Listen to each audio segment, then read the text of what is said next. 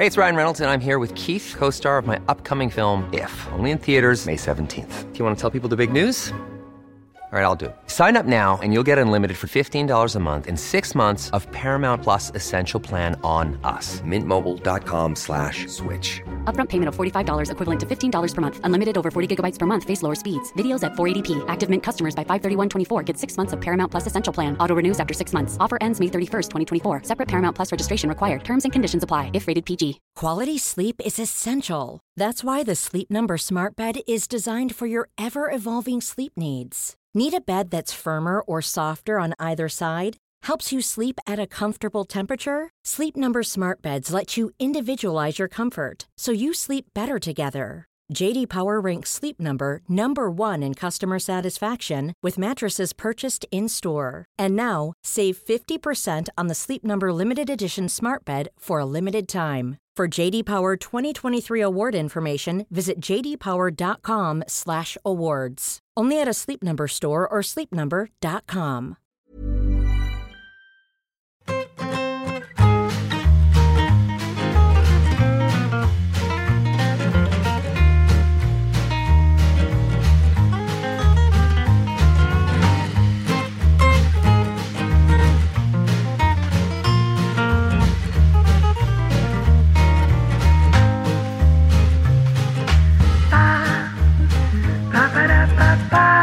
Pues eh, te diría que están muy chulos, pero es que no he conseguido encontrar Cinemanía en ningún kiosco porque están todos los kioscos cerrados y el otro día uno, además cerca de tu casa, Carlos, que fui, tenían tres revistas contadas y ninguna era Cinemanía. Y me dio una pena de, de, o sea, de lo que era la alegría de acercarte al kiosco hace muchos años. Es verdad que todo eso lo hemos ganado, ahora tenemos un montón de cosas que no teníamos antes, pero ver, ver esos kioscos desangelados, o sea, es que me da una pena. Pues es que si la prensa cae, uno de los factores no es solo el desinterés de mucha gente por el formato, sino que no tienen dónde comprarlos. Mm. Porque cuando haces algo chulo, se nota. Pero es que están cayendo las, las ventas, o sea, están cayendo las cifras de puntos de venta más incluso que los ejemplares vendidos. Yeah. O sea, no sé si me explico. O sea, de, de, unos años ahora tengo menos puntos de venta que ejemplares de menos vendidos. Mm, claro. Sí. Sí, sí, yo, yo, fíjate, yo pensé, digo, digo, Marañón, este mes va a vender menos revistas solo por esto. Eh, que también te digo, bien empleado lo tienes por el que te ha hecho la portada de este mes. Bueno, bueno, es que menudo atraco, colega. o sea, es que hay que joderse. ¿Qué o sea, hijo puta? No es, no, es, no es, Carmentado, o sea, conoce Es a la increíble. huerta ya desde hace Claro, años, tío. tiene la experiencia que hemos tenido portada. nosotros con él. Bien Preciosa avisado, bien portada. avisado. Preciosa portada en consonancia con el tema extraordinario que llevamos. No, en serio, estos números eh, funcionan siempre muy bien. Eh, y, y lo de que en Madrid eh, pase eso es también por, por- por el hecho de agosto, que se- Sí. eh, la distribución cambia. Digamos que hay más, hay más puntos de venta en las costas y en los sitios, a pesar de que la distribución es un oficio del siglo XIX, más parecido a, un- a una película del oeste que a, un, que a 2022, la distribución de prensa. Pero sí, sí. Agosto, de hecho, Cinemanía siempre vende. Es, agosto y enero es cuando más se vende la revista, curiosamente. Mm, También sí. aeropuertos, estaciones, que al final es el filón nuestro. La verdad, las revistas donde más se venden son los aeropuertos y las estaciones de todo calado. Patch tiene pinta de, de haberse dejado mucho dinero en los kioscos también, ¿no? De haberte acercado a ver qué había y. A mí lo que me jode mucho, tío, es el mundo verano, que yo lo vivía con la gran ilusión de ir a veranear donde iban, donde veraneaban franceses o alemanes para comprarme el, el, el 11 extra de liga y el kicker. Eso Y me el flipaba. esportivo. y el Guerín Esportivo y todo lo que hubiera. Y ahora, tío, es que no tra- claro, si no traen las nuestras, ¿qué van a traer de los demás? Entonces Claro. es, es un desierto, colega. Y eso, joder. No sé, En- yo creo que igual la gente no lo aprecia, claro. Eso es muy posible que las, que las nuevas generaciones no lo aprecien, pero para mí, a mí me flipaba ese momento. nuestros seguidores de Barcelona, y aquí me valen culés y pericos y merengones, me valen todos. Se acordarán seguro del kiosco de la Oca, aparte de los kioscos de las Ramblas, que eso son tal, pero en la plaza Francesc Masia, antes Calvo Sotelo, eh, cuando yo era pequeño, eh, había un kioscazo donde ahora está la vanguardia, debajo de donde está ahora la vanguardia. Había un kioscazo, pero vamos, era, era, vamos, podías estar ahí horas porque era increíble. Y además no era cerrado, era como abierto y era, una maravilla. Seguro que, la gente se acordará. Bueno, pues eh, especialmente nostálgico hoy el arranque de un programa dedicado a. Que compren Cinemanía, eso sí, que lo busquen donde haga falta. sí, sí. No, que está estupendo. ¿no? Lo de los suplementos de pasatiempos yo creo que es una iniciativa que no se ha hecho mucho. Podemos hacer un saber y empatar de pasatiempos también. También, también los ha hecho Diego Soto, además, que, o parte de ellos, los ha hecho Diego Soto, que tuvimos aquí de invitado. En Panenka también había unos pasatiempos eh, en, la de este verano. Y hace un par de meses le dedicaron el especial al Mundial 82, ahora que se cumplen 40 años, que es el primer capítulo en el que retomamos saber y empatar después de estas dos semanas que hemos estado de vacaciones. ¿Alguien quiere decir algo de sus vacaciones brevemente? De cómo se hacía en el cole, que te preguntaba el primer día la, la seño dónde habéis estado y, cada uno iba diciendo esas localidades españolas donde había pasado buena parte del verano. ¿Queréis decir algo vosotros? ¿Pero de las vacaciones, vacaciones o, o de las vacaciones de saber empatar? De lo que tú quieras. Pues mira, de mis vacaciones no te voy a decir nada. Y de mis y las vacaciones saber empatar, que se me han hecho cortas. Tremendamente cortas. Y que nos han hundido en la miseria. Las estadísticas. Si no le echamos carbón al tema, la locomotora no va. Ah, sí, es verdad. Hemos pasado de ganar 1,05 euros a ganar 0,23. La verdad es que el drama es tremendo e insostenible. Porcentualmente es, una caída. ¿eh? Sí, sí, pero bueno, es que así está montado esto. O sea, aquí o, montas suscripciones y cosas de estas, o tienes que tener millones de visitas para poder ser relevante, que eso lo hace Ramón Álvarez de Mon y dos canales más. O sea, eso no, no, no podemos aspirar a, ello. Pues ha llegado su libro, supongo, ¿no? Pues mira, feo pues detalle. Pues mira, pues mira no. Feo detalle por A los dos autores más vendidos de esa editorial no nos ha llegado el libro. Pues al prologuista de. Claro, es que me descojono. De vuestro libro. Es que me descojono. ¿Ah, sí? es que me descojono. Qué vergüenza. O sea, puta vergüenza esto. Hace unos cuantas semanas. Pues eh, a nosotros no nos ha llegado el libro, así que nada. Eh, señor Carlos, Ramos, eh, doña Silvia Fernández, ustedes mismos, ustedes sabrán lo que, lo que están haciendo. Nosotros tenemos ofertas y podríamos, podríamos estudiarlas. Pero bueno, también podríamos hacer un libro de España 82 perfectamente, porque es un mundial que se presta a ello, con muchas cosas que contar. Es un mundial tan mítico que yo a veces dudo si no lo vi.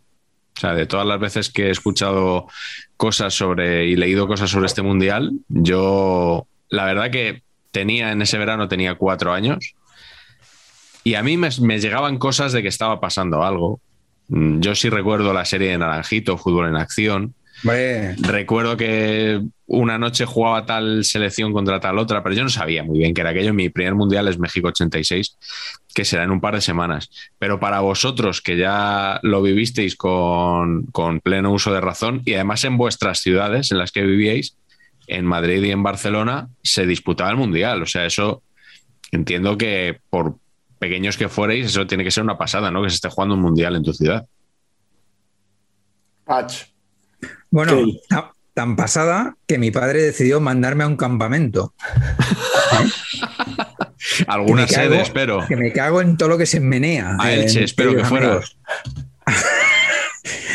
¿Cómo era? ¿Cómo, se llamaba el pueblo? Torremocha del Pinar, me parece que era, Guadalajara. O sea, y entonces me mandó la semana de la segunda fase. O sea, la semana que se juega en Madrid, en el Calderón, ahí mi padre decidió que era buenísima idea mandar al niño, eso sí, con camiseta del España, de Adidas, oficial, para jugar allí. Pero claro, o sea, un cabreo de, pero no, no me lo puedo creer. Entonces, el, Brasil-Italia al lado de, un campamento, no. Es que, es que vimos toda la, segunda fase en un televisión de esos, portátiles con antenas de, no sé, tendría 11 pulgadas, 3, por ejemplo. de cuernos 850 niños pegados, o sea, una cosa de verdad de... de- de- o sea, yo honestamente creo que, mira, más de una idea. Álvarez, Álvarez de Moneste es abogado o economista. Que Sí, es abogado. Pues abogado, pues mira, le voy a encargar una demanda a, a mis padres por esto, o sea, por, por, por, ¿no? por sufrimiento Better Call Ramón. Gil, ¿no? O sea, no, no me fastidies, tío. Pues, pues yo, en cambio, creo que, bueno, yo iba a proponer y hubiera sido abucheado por Patch, pero por provocar más nuestras diferencias. Yo creo que este mundial merecía no solo uno, sino dos programas. Sí, sí, sí, sí. O tres, si son pequeños. Estoy de acuerdo. Eh, creo que hoy nos vamos a alargar, luego me abuchearéis.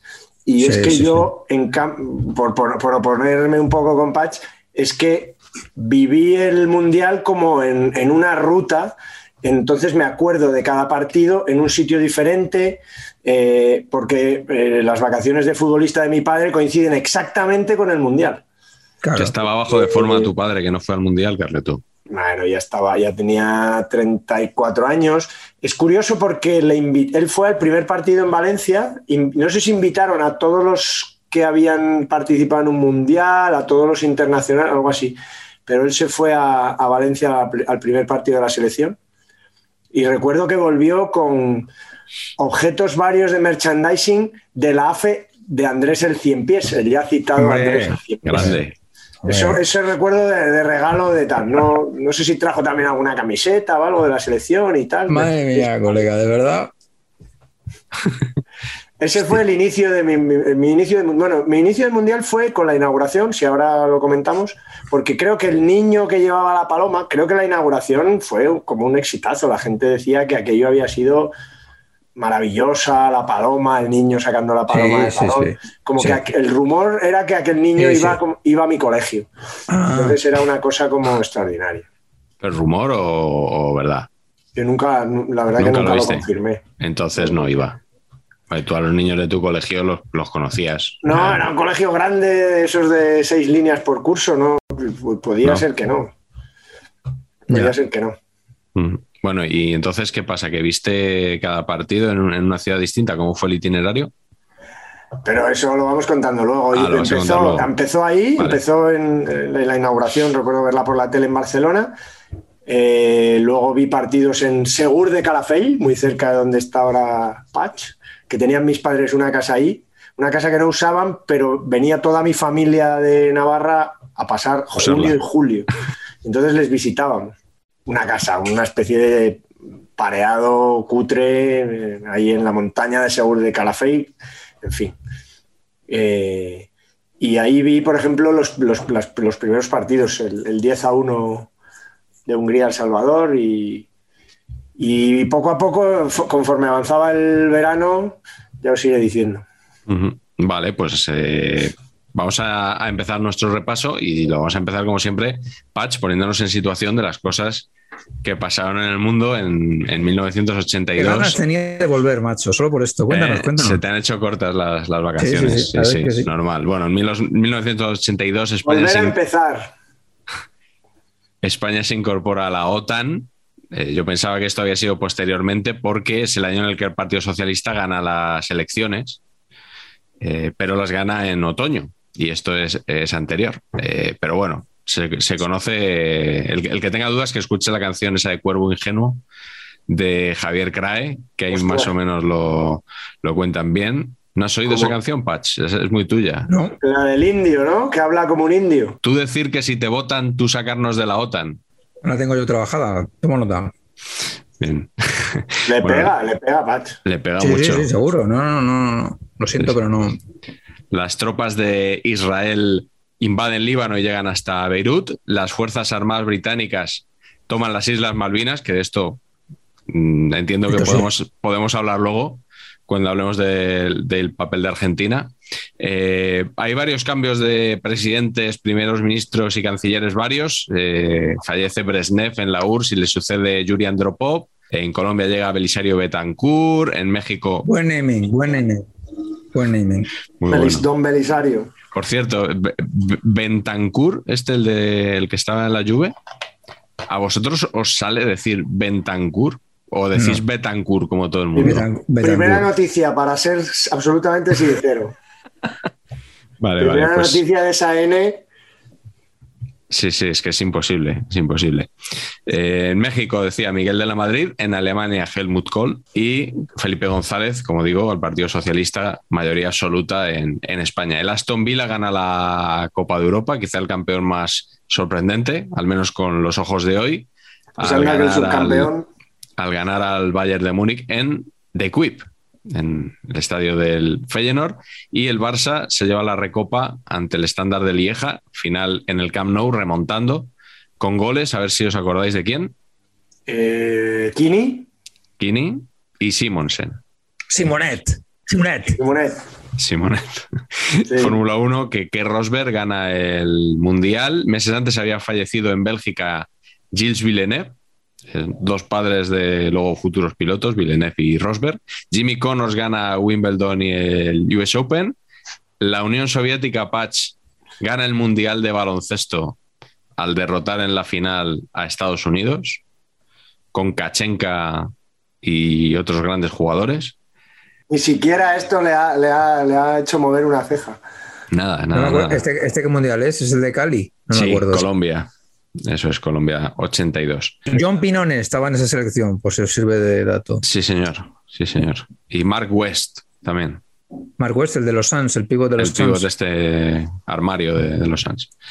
Eh, en cine, Carletos estrenan ET el extraterrestre de Steven Spielberg, Gandhi de Sir Richard Una, Attenborough. una pregunta, una pregunta. ¿Cuál, cuál, qué, qué- o sea, ¿Qué película consideráis que es mejor? ¿ET, el extraterrestre o Oh, el, el ET, ET. y el otro? Sí, no sé si ya te he ¿Cuál- visto venir. ¿Cuál es, cuál es para, para ustedes, en, en vuestra opinión, eh, sin querer tampoco? Para mí ET, pero, Pero, cerca, por, ¿eh? pero por poco. Por poco. Por Sí, poco. Hermanos O sea, Calatrava. por poco. Una es un 7 en Film Affinity y la otra es un 6. Se puede, se puede decir.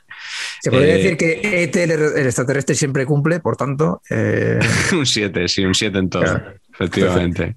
La cosa de John Carpenter, eh, Blade Runner de Ridley Scott, que entiendo que está muy destacada en el ranking de la revista de Carleto de este mes. Efectivamente. Y creo que Gris 2 también es de este año, aunque ya no estaba Olivia Newton-John, sino Michelle Pfeiffer haciendo el papel femenino protagonista. Digo porque ha fallecido esta semana precisamente eh, Olivia Newton-John. Y Yo me es la apetece mucho... primera, la primera película que he visto yo en el cine, que vi yo en el cine, es Gris. Así que. que se estrenó en el, creo que en el Mundial anterior lo comentamos, en Argentina 78. Así que cuatro años tardó la secuela. Y me apetece mucho con- eh, dar este dato, Patch, hablando de ET, porque sale a la venta también este año el videojuego ET The Extraterrestrial para la Atari 2000 2600, considerado como uno de los peores videojuegos de la historia, eh, hasta el punto de ser factor de la crisis del videojuego de 1983. ¿Tienes conocimiento de este juego? No, Sinceramente no, ¿no? no.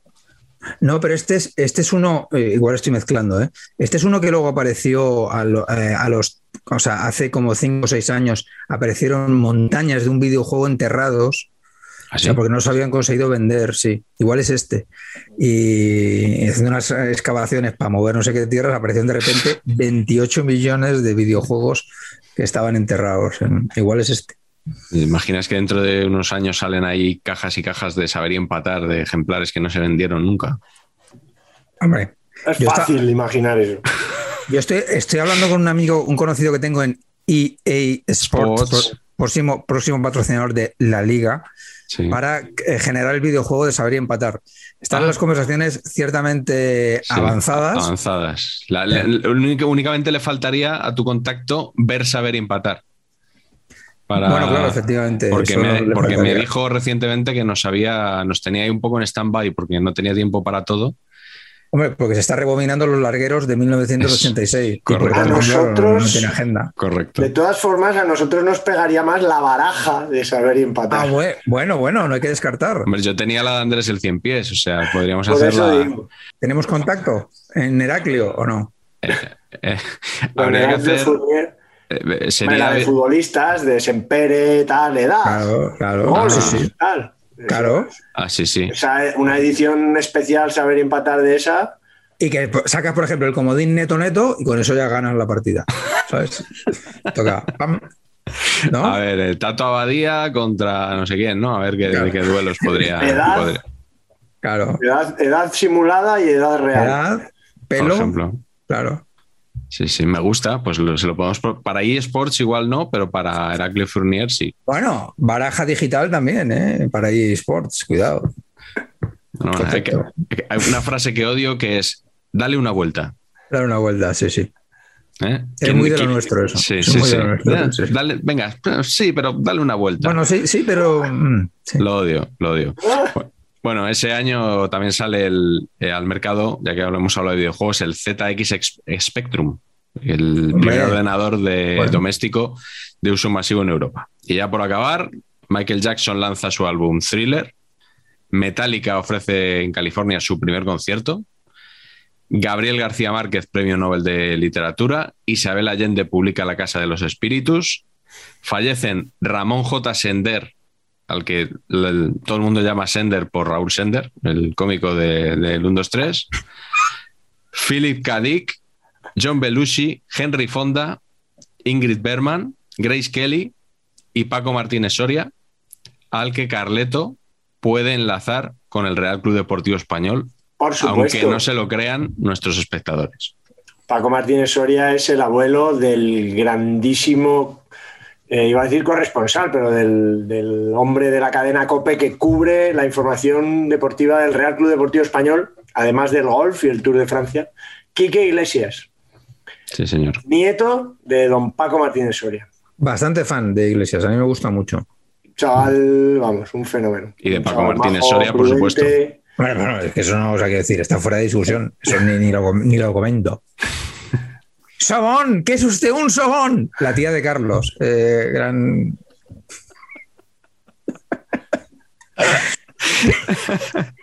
Oye, ha triunfado mucho, Patch, la- el tema de Pepe da Rosa, de- Hombre, es que. del claro, Cabo de Gata hasta Finisterre. hace Finisterre, claro. Sí, sí. Del Cabo de Gata hasta Finisterre. Eh, hay que ver la gente cómo está con JR, lo más grande que es. Sí, sí, sí. Bueno, vamos a empezar ya con el Sí, Mundial propiamente dicho. Ya os que hoy- digo que vamos a tener que hacer dos programas.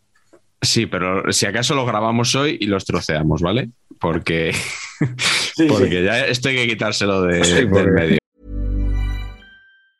There's never been a faster or easier way to start your weight loss journey than with PlushCare.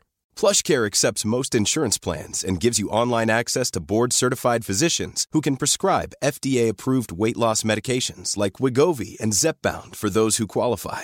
Take charge of your health and speak with a board-certified physician about a weight loss plan that's right for you. Get started today at plushcare.com slash weight loss. That's plushcare.com slash weight loss. plushcare.com slash weight loss. Vamos, con, vamos a, a comentar, para empezar, ese cartel de Miró, eh, Joan, no Gonzalo, que se titula Fiesta o La Fiesta, algo así. Eh, yo he de decir que esto eh, yo no lo entiendo, pero Tú me ves gusta. caracoles, ¿no? Lo- No lo entiendo, pero me gusta. Yo claramente veo un tío haciendo una, una chilena. Vamos. Claramente, has dicho. Entre caracoles, alguien, ¿no? Entre cargol Salayauna, hay uno, un tío haciendo una chilena. Has dicho cargols. Cargols. Car- ¿Cargols es, es caracoles? Sí, Sí. sí. O sea, Pepe Claro. Cargol era Pepe Caracol. José Caracol, sí, señor. Sí, sí, sí, sí. Muy bien, muy bien. Correcto. Muy bien. Eh, Está bien saberlo. Está bien saberlo, saber y empatar. Eso, Exactamente. eso bien. Bueno, Que- eh, ¿qué os parece, Patch? ¿A ti qué te parece el cartel? Yo es que miro, no. No. No. Y en su momento, o sea, me parecía como que estamos haciendo. No, Pero era- visto ahora, ¿Pero no crees que ahora le, le da personalidad mundial que del no me gusta, es 82? que no me- sí, pero es que no me gusta Miró. Me- A ver, es una cuestión de gusto personal total, no me gusta Miró.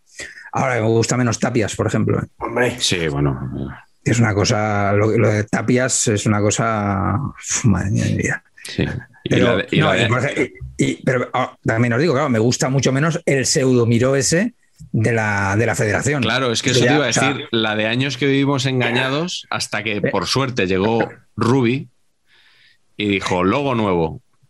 porque pensábamos Mira. que lo había hecho Joan Miró y no es verdad. Mira, Rubi nos va a pagar la baraja, fíjate lo que te digo.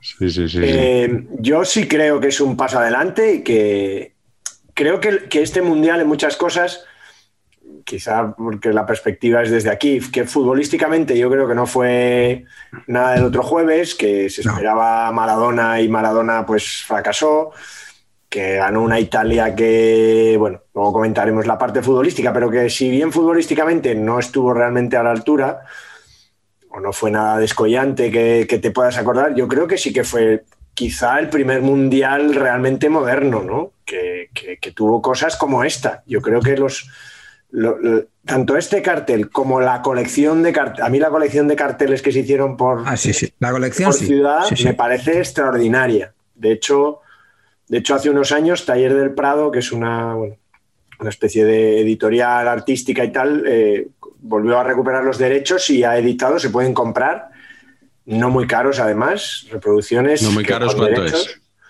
Y a 20 euros. Ah, bien. Sí, no mal. Y creo que si compras los, creo que son 15, eh, te hacen un precio. O sea, yo creo que, que- está estupendo. Hay una web que, que, que es tallerdelprado.com y ahí está, ¿no? Obra gráfica y tal.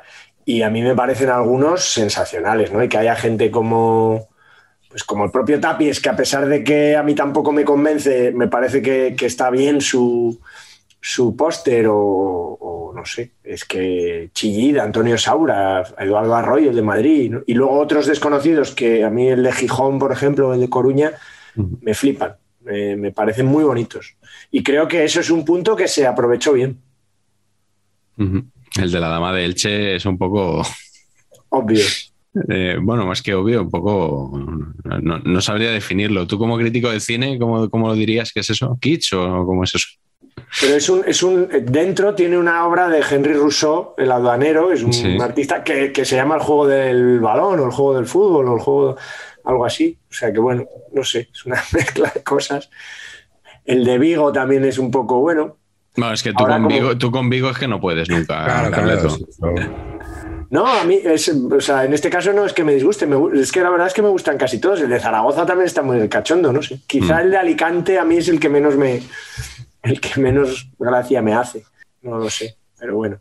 Que, que yo creo que fue una iniciativa muy interesante que yo creo que hasta, eh, en- hasta entonces no se había Mm. hecho, realmente. Sí, sí, en el álbum de Panini vienen estos, vienen estos carteles de las sedes. Eh, un mundial con muchísimas sedes, nunca había visto tantas sedes de, de un mundial. Eh, se decidió reservar un poco los estadios grandes para, para luego los, los cruces, la segunda fase, eh, los dos de Madrid, los dos de Barcelona. Eh, luego hubo también algo en Alicante y la semifinal famosa de Sevilla. Y la primera fase, quitando el partido inaugural, pues fue todo en, en el resto de sedes, que bueno, estaban los principales estadios, con excepción de Atocha, ¿no? Que no, no la FIFA no, no dio el ok. Había que hacer demasiados cambios y, y se quedó fuera. Y por supuesto, eh, el Mundial 82 tenemos que hablar. No sé si Patch decías que no era un mundial moderno, el de España, por nuestra querida mascota, por Naranjito, o si lo decías por otra cosa. La peor mascota de la historia. No, hombre, no. Pero vamos, o sea, Hombre, no. a Galaxias de la segunda peor. O sea, horroroso. Horroroso. Y luego el concepto de. No, no, no, pero es que nada nos representa más que la naranja. Que la naranja. Pero qué cojones, pero qué cojones me estás contando, Hombre, campeón. en Valencia 82 sí, pero en España Claro, 82 pero ¿qué igual, me estás ¿no? contando? Pero por lo menos intentaron coger algo representativo que no fuera un niño, ¿no? A mí, me- a mí eso también me parece un poco avanzar. Es que ante, lo anterior era un niño le pongo un sombrero, un niño le pongo otro, un hermano gemelo rubio, un Madre niño y, o Sí, un, sí. león en Inglaterra, un león que es un niño. De hecho, yo quiero hablar de los finalistas. O sea, yo quiero hablar de Toribalón, que era, o sea, lo más cañí que podía ser, que era un toro, eh, mitad toro, mitad balón, y Brindis, que ese era el niño que, que decís, un niño también torero. Torero, sí, sí, sí, sí. O sea, sí. yo al final casi que prefiero la naranja. Claro, venimos del niño gaucho, pues el niño torero. ¿Qué va a ser un niño en España más que torero, no? Y qué bonito nombre, Brindis. Brindis. No Brindisi, o sea, no, No, no homenaje a Brindisi. No, no. Brindis. Pero caminamos igual por la cornisa con las mascotas. Sí, sí. El autor de Naranjito, bueno, hubo dos, dos autores. eh, y, Le uno, tangaron, ¿no? y uno era un publicista cuyo segundo apellido era Pacheco. Eso, eso he leído, porque es el autor intelectual. O sea, que la, la diseñadora es su compañera, que no, me no tengo el nombre aquí. Dolores, sí, no me sale ahora. Yo lo la tengo diseñadora, pero la idea es de Martín Pacheco. Martín Pacheco, eso. José María Martín Pacheco puede ser. Sí. Pero creo que les pagaron y luego no vieron un duro de nada de lo demás. Bueno, de- de- un millón de pesetas creo que les, les iban a dar, ¿no? Por, por el trabajo, pero incluida la agencia en la que trabajaban o algo así. Que yo creo que esto, todo el Mundial 82 debió ser un hurto bastante importante. ¿no? Eso habrá que investigar, pero Sí, a ver, pero que lo hagan otros. Eh, Sí, sí. Nos lo concedieron en el 66, además, este mundial. O sea, nos lo dieron con 16 años de antelación.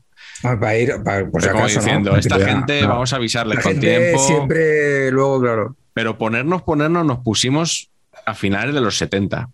Claro, lógico. Ah, ¿Tú cuando te pones? Si tienes mucho tiempo con una cosa, al final. al final. Yo esto lo he preparado. Estaba, estaba Carleto metiendo las fotos aquí mientras estoy, nos estábamos estoy mirando cosas ahora mientras tanto, como todos, pues ya está, pues no pasa nada. Pues ¿Y está. hubo ente autárquico o no hubo ente autárquico? No, No, aquí, no, no. aquí eh, lo que yo he leído es que mm, en un primer momento la Federación Española colocó a- al famoso Zalba Pach, A presidente sí, a. Zaragoza, Del Zaragoza. que se nos, se nos quedó en el tintero en el libro porque tú querías hablar de él. eh, y vieron en el, en el gobierno vieron que no estaba muy claro, que no iba muy bien la cosa y dijeron, pon a esa porta que este lo va a sacar. Y efectivamente, pues bueno, salió bien. Fue un mundial que, en el que había muchas dudas por la capacidad organizativa de España, que acaba de salir de, de 40 años de dictadura. Y es que, bueno, el, el día de la inauguración, ETA mató un guardia civil en Guipúzcoa por la mañana. Luego es verdad que no hubo más atentados durante el mundial, pero había mucha preocupación, incluso en la selección. En algún programa anterior, Carleto comentó que, que había siempre demasiada seguridad y que, y que ese tema no ayudó mucho. Sí, absolutamente. Hubo, había mucho miedo, mucho pánico. A la selección la tenían como muy guardada, había mucha tensión. Así como, no sé, como.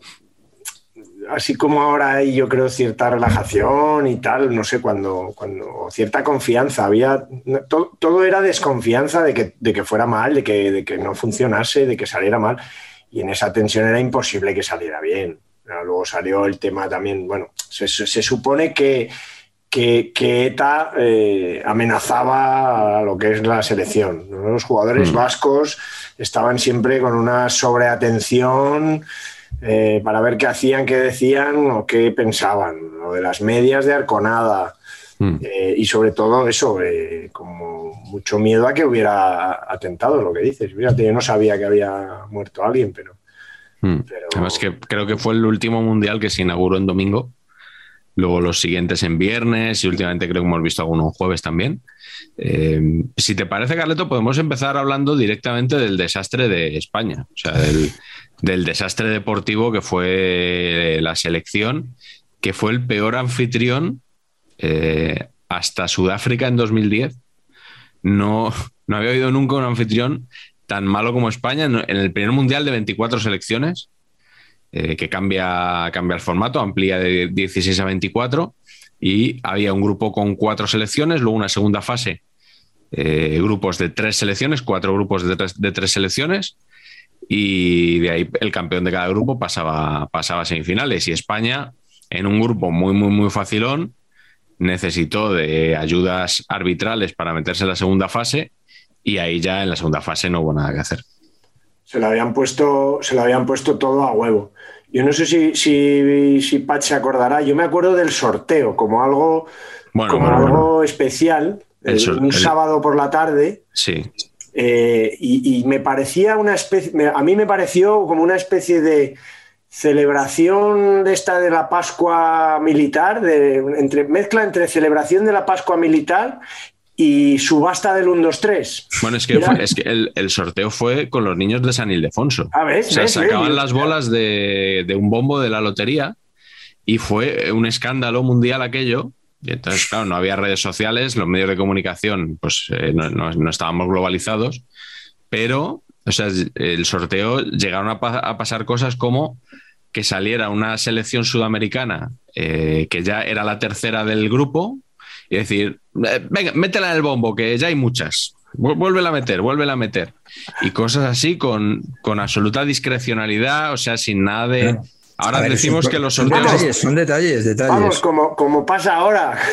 Claro, pero ahora decimos, los sorteos están dirigidos, pero entonces estaban dirigidos en, en directo, allí se improvisaba, ¿no?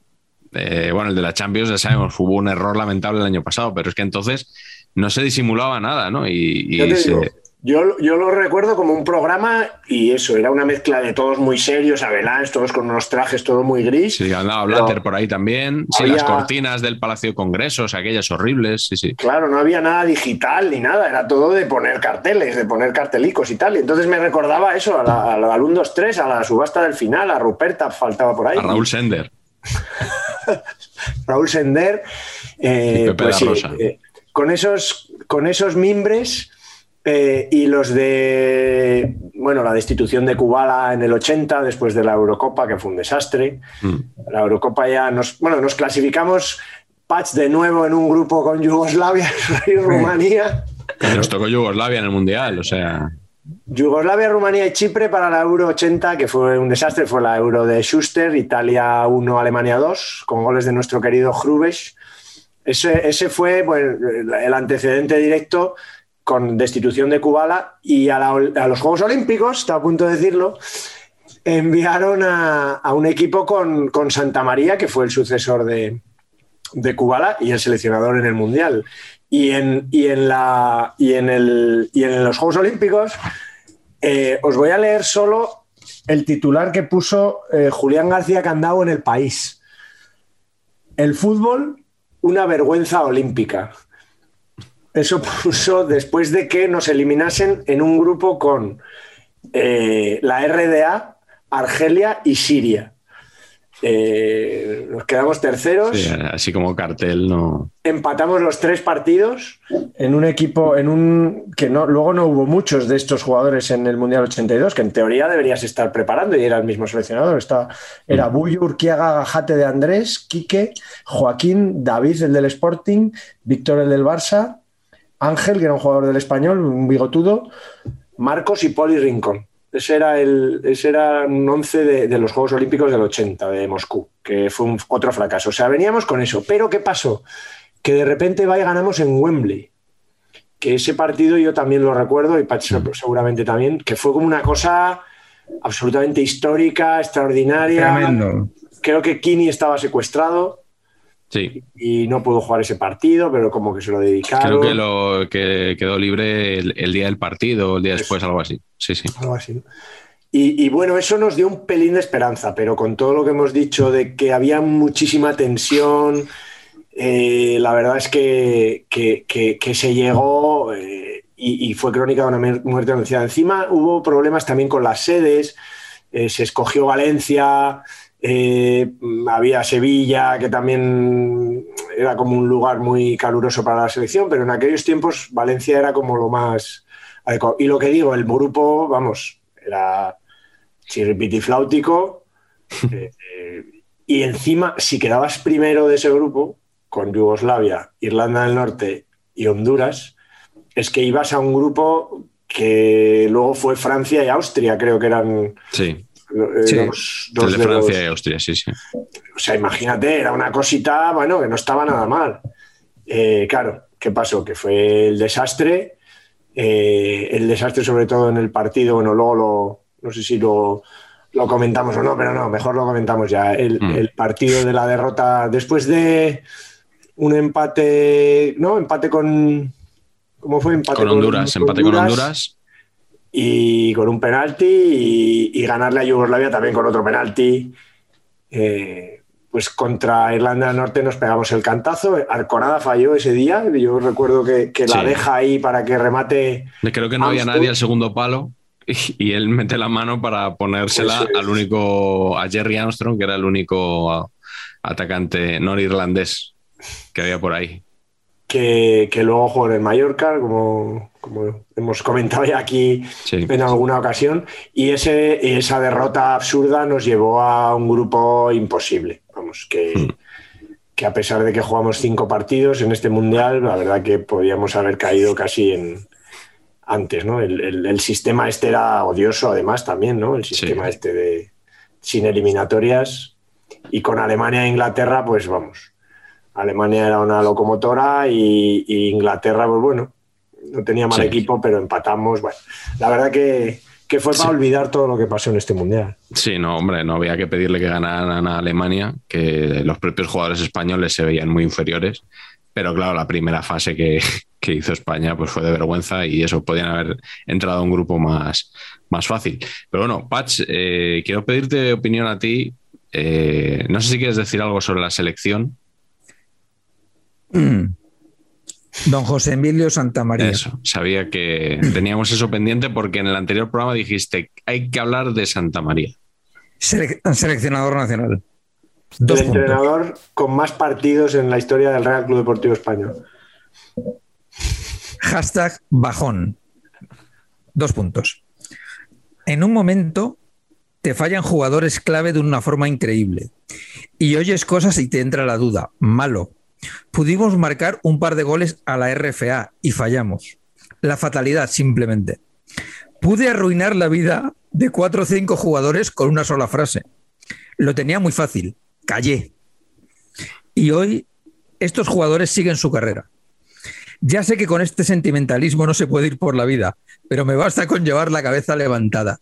Es que es que te, es que es que te metía así, que te metía, que te, que te, que te. O sea.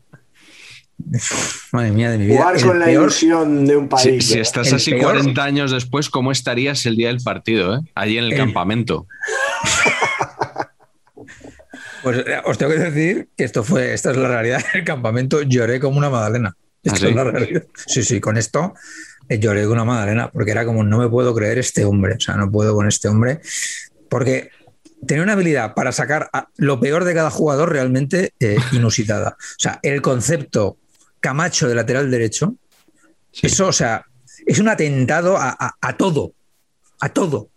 El concepto Satrústegui por delante de Kini y de Santillana, Satrústegui, el delantero más menos acertado de la historia del fútbol español, sobrevalorado a unos niveles, o sea, pero, pero increíble, solo porque jugaba en la Real, donde los otros eran los buenos. Había marcado en Wembley.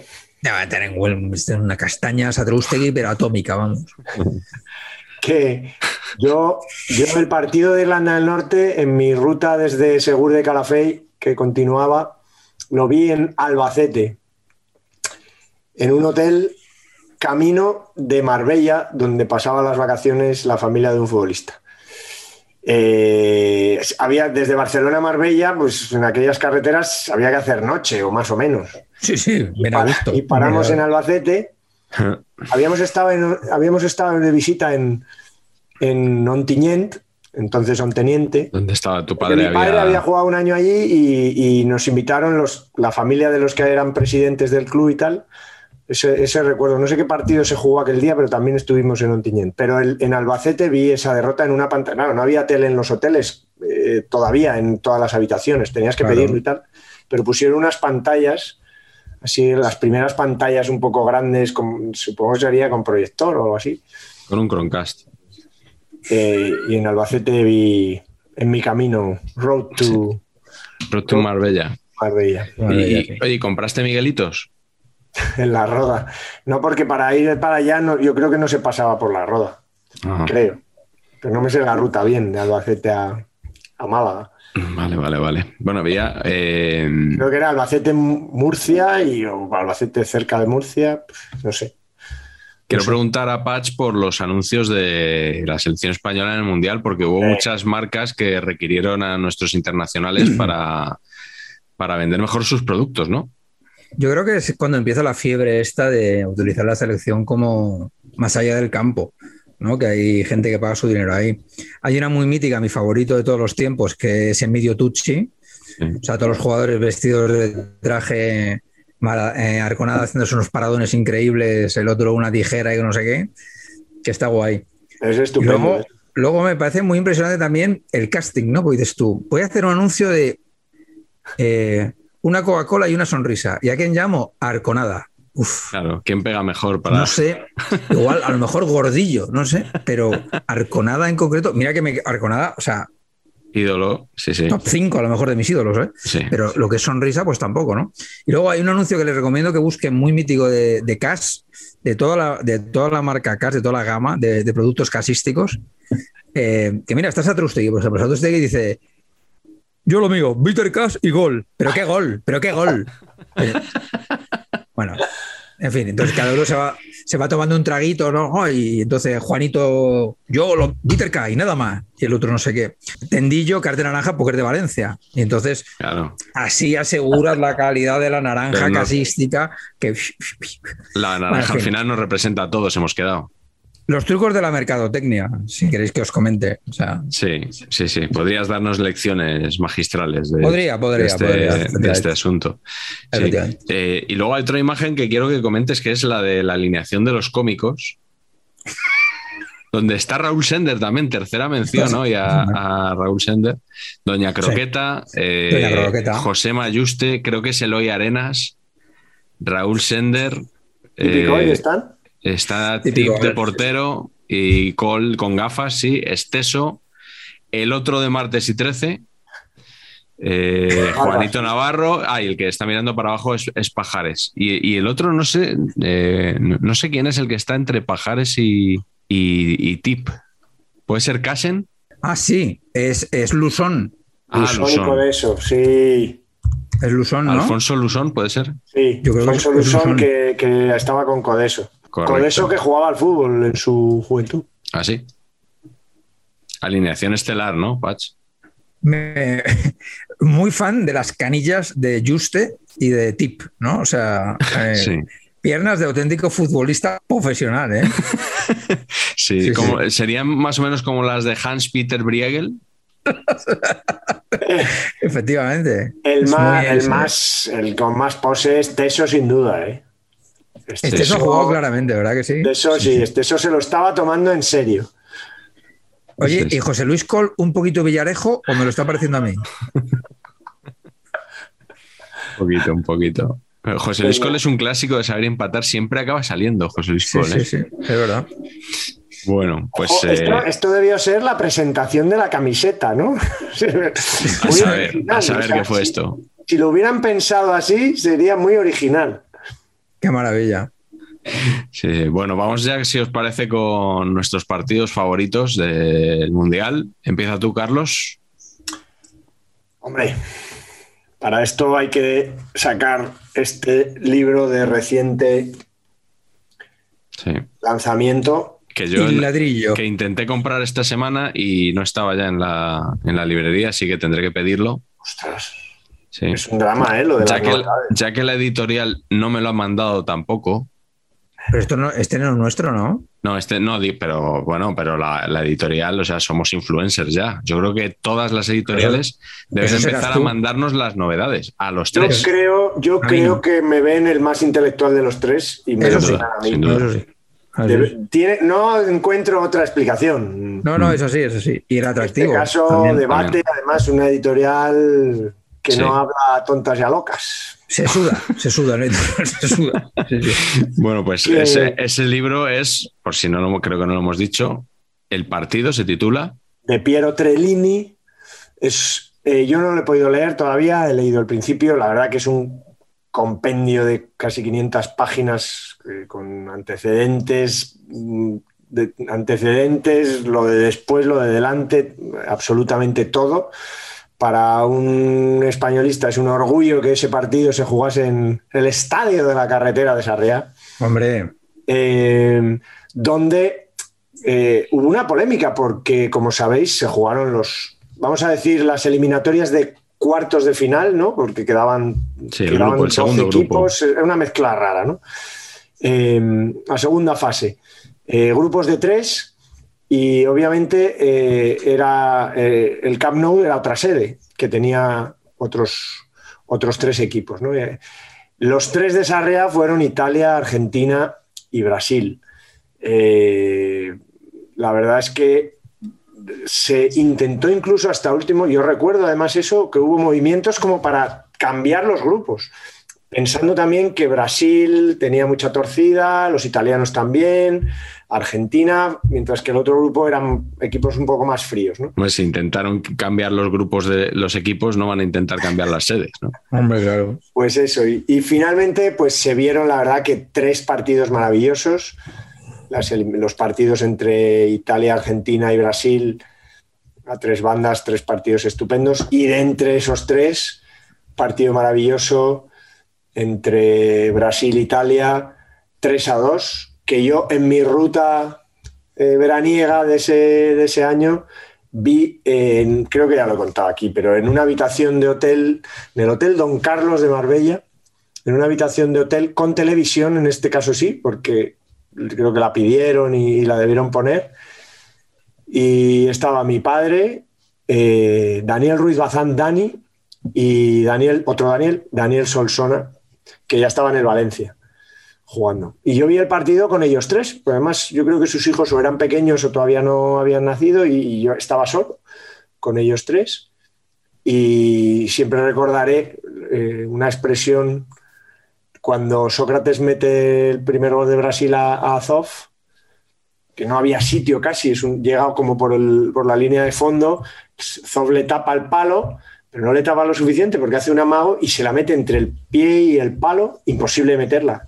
Y recuerdo que Daniel Solsona, exclamó, qué hijo de la gran puta. Eh, Comentario técnico, Solsona. No, le hizo falta ni decir por dónde la has metido, cabrón, pero la verdad que, que me acordaré toda la vida. Eh, y fue un partidazo, fue un partidazo que tuvo de todo, tuvo remontada. Paolo Rossi se salió después de hacer una primera vuelta a Italia lamentable y, y Paolo Rossi también. De hecho, lo querían empaquetar. A, a Paolo Rossi, que encima llegaba con el escándalo de las apuestas y tal, era como una. Eso sí que era una apuesta de Bearzot la de llevar a Rossi, que luego se convirtió en el, en el chico que todas las madres querían para sus hijas, ¿no? Eh, además. Había estado suspendido por el tema de las apuestas y le perdonaron el último año de, sanción para que pudiera ir al Mundial, fíjate. Y el jugador de la Juve, que luego tuvo una, carrera súper corta, ¿no? Es, es, muy curioso. Yo creo que en el 85, así 86, ya casi no jugaba, tuvo mala suerte con las lesiones. En el 65 estaba todavía porque jugó la final de Heysel, como Tardelli, por ejemplo. Pues al año siguiente así lo, prácticamente lo dejó. Hmm. Eh, este partido va a pasar a los anales como uno de los más grandes de, la historia, un resultado sensacional y la gran sorpresa, yo creo, ¿no? porque, porque nadie daba a Italia después del hmm. grupo en Galicia con, con Camerún, Polonia y, y tal, que, que, había empatado los tres partidos de milagro. Y Perú había empatado los tres, los tres partidos de milagro y, y, y, y, y Pablo Rosin, cero goles hasta este partido, además. Que metió los tres, ¿no? Sí, le, le metes tres a Brasil, luego creo que dos en la semifinal y uno en la final. Y no sé, muy, mucho orgullo. Había una, había una placa en Sarria que se perdió con el derrumbe, que hay que, para matarlos, a quien alguien había que matar, pero había una placa conmemorativa de, esos mm. partidos del Mundial. Y es de esas cosas que, uy, esto, ah. joder, no se nos ocurrió quitarla antes de tirar el estadio abajo. ¿Quién se la quedó? Ya no, ya no consta en ningún lugar. Ah. Como la novela de, de Juan Tallón del de esa obra de arte de no sé cuántas toneladas que nadie sabe dónde está. O la novela o el libro último de. La última novela, ¿no? Sí, no la, maestra, creo que se llama. Sí. Todo bien, recomendable. ¿Ah, sí? ¿Sí? ¿La has leído, Pach? Sí. Me ha gustado mucho. ¿Hay pues- muchas citas del alcohol maltés y estas cosas que meten las columnas o.? No. Es otro registro, ¿no? Es, otro registro, sí. Por cierto, ha dejado las columnas en el as. Ah, no lo sabía. Juan Tallón, sí. ¿Te, han llamado, ¿Te han llamado por sustituir, Miguel? Eh, pues eh, yo creo que es que deben de saber que estoy en Radio Marca y entonces por eso no. Casualmente cuando se formó el grupo este de columnistas no estaba yo con Marca, pero, mm, pero no, no. ¿Tiene sustituto o no tiene? No, creo que no.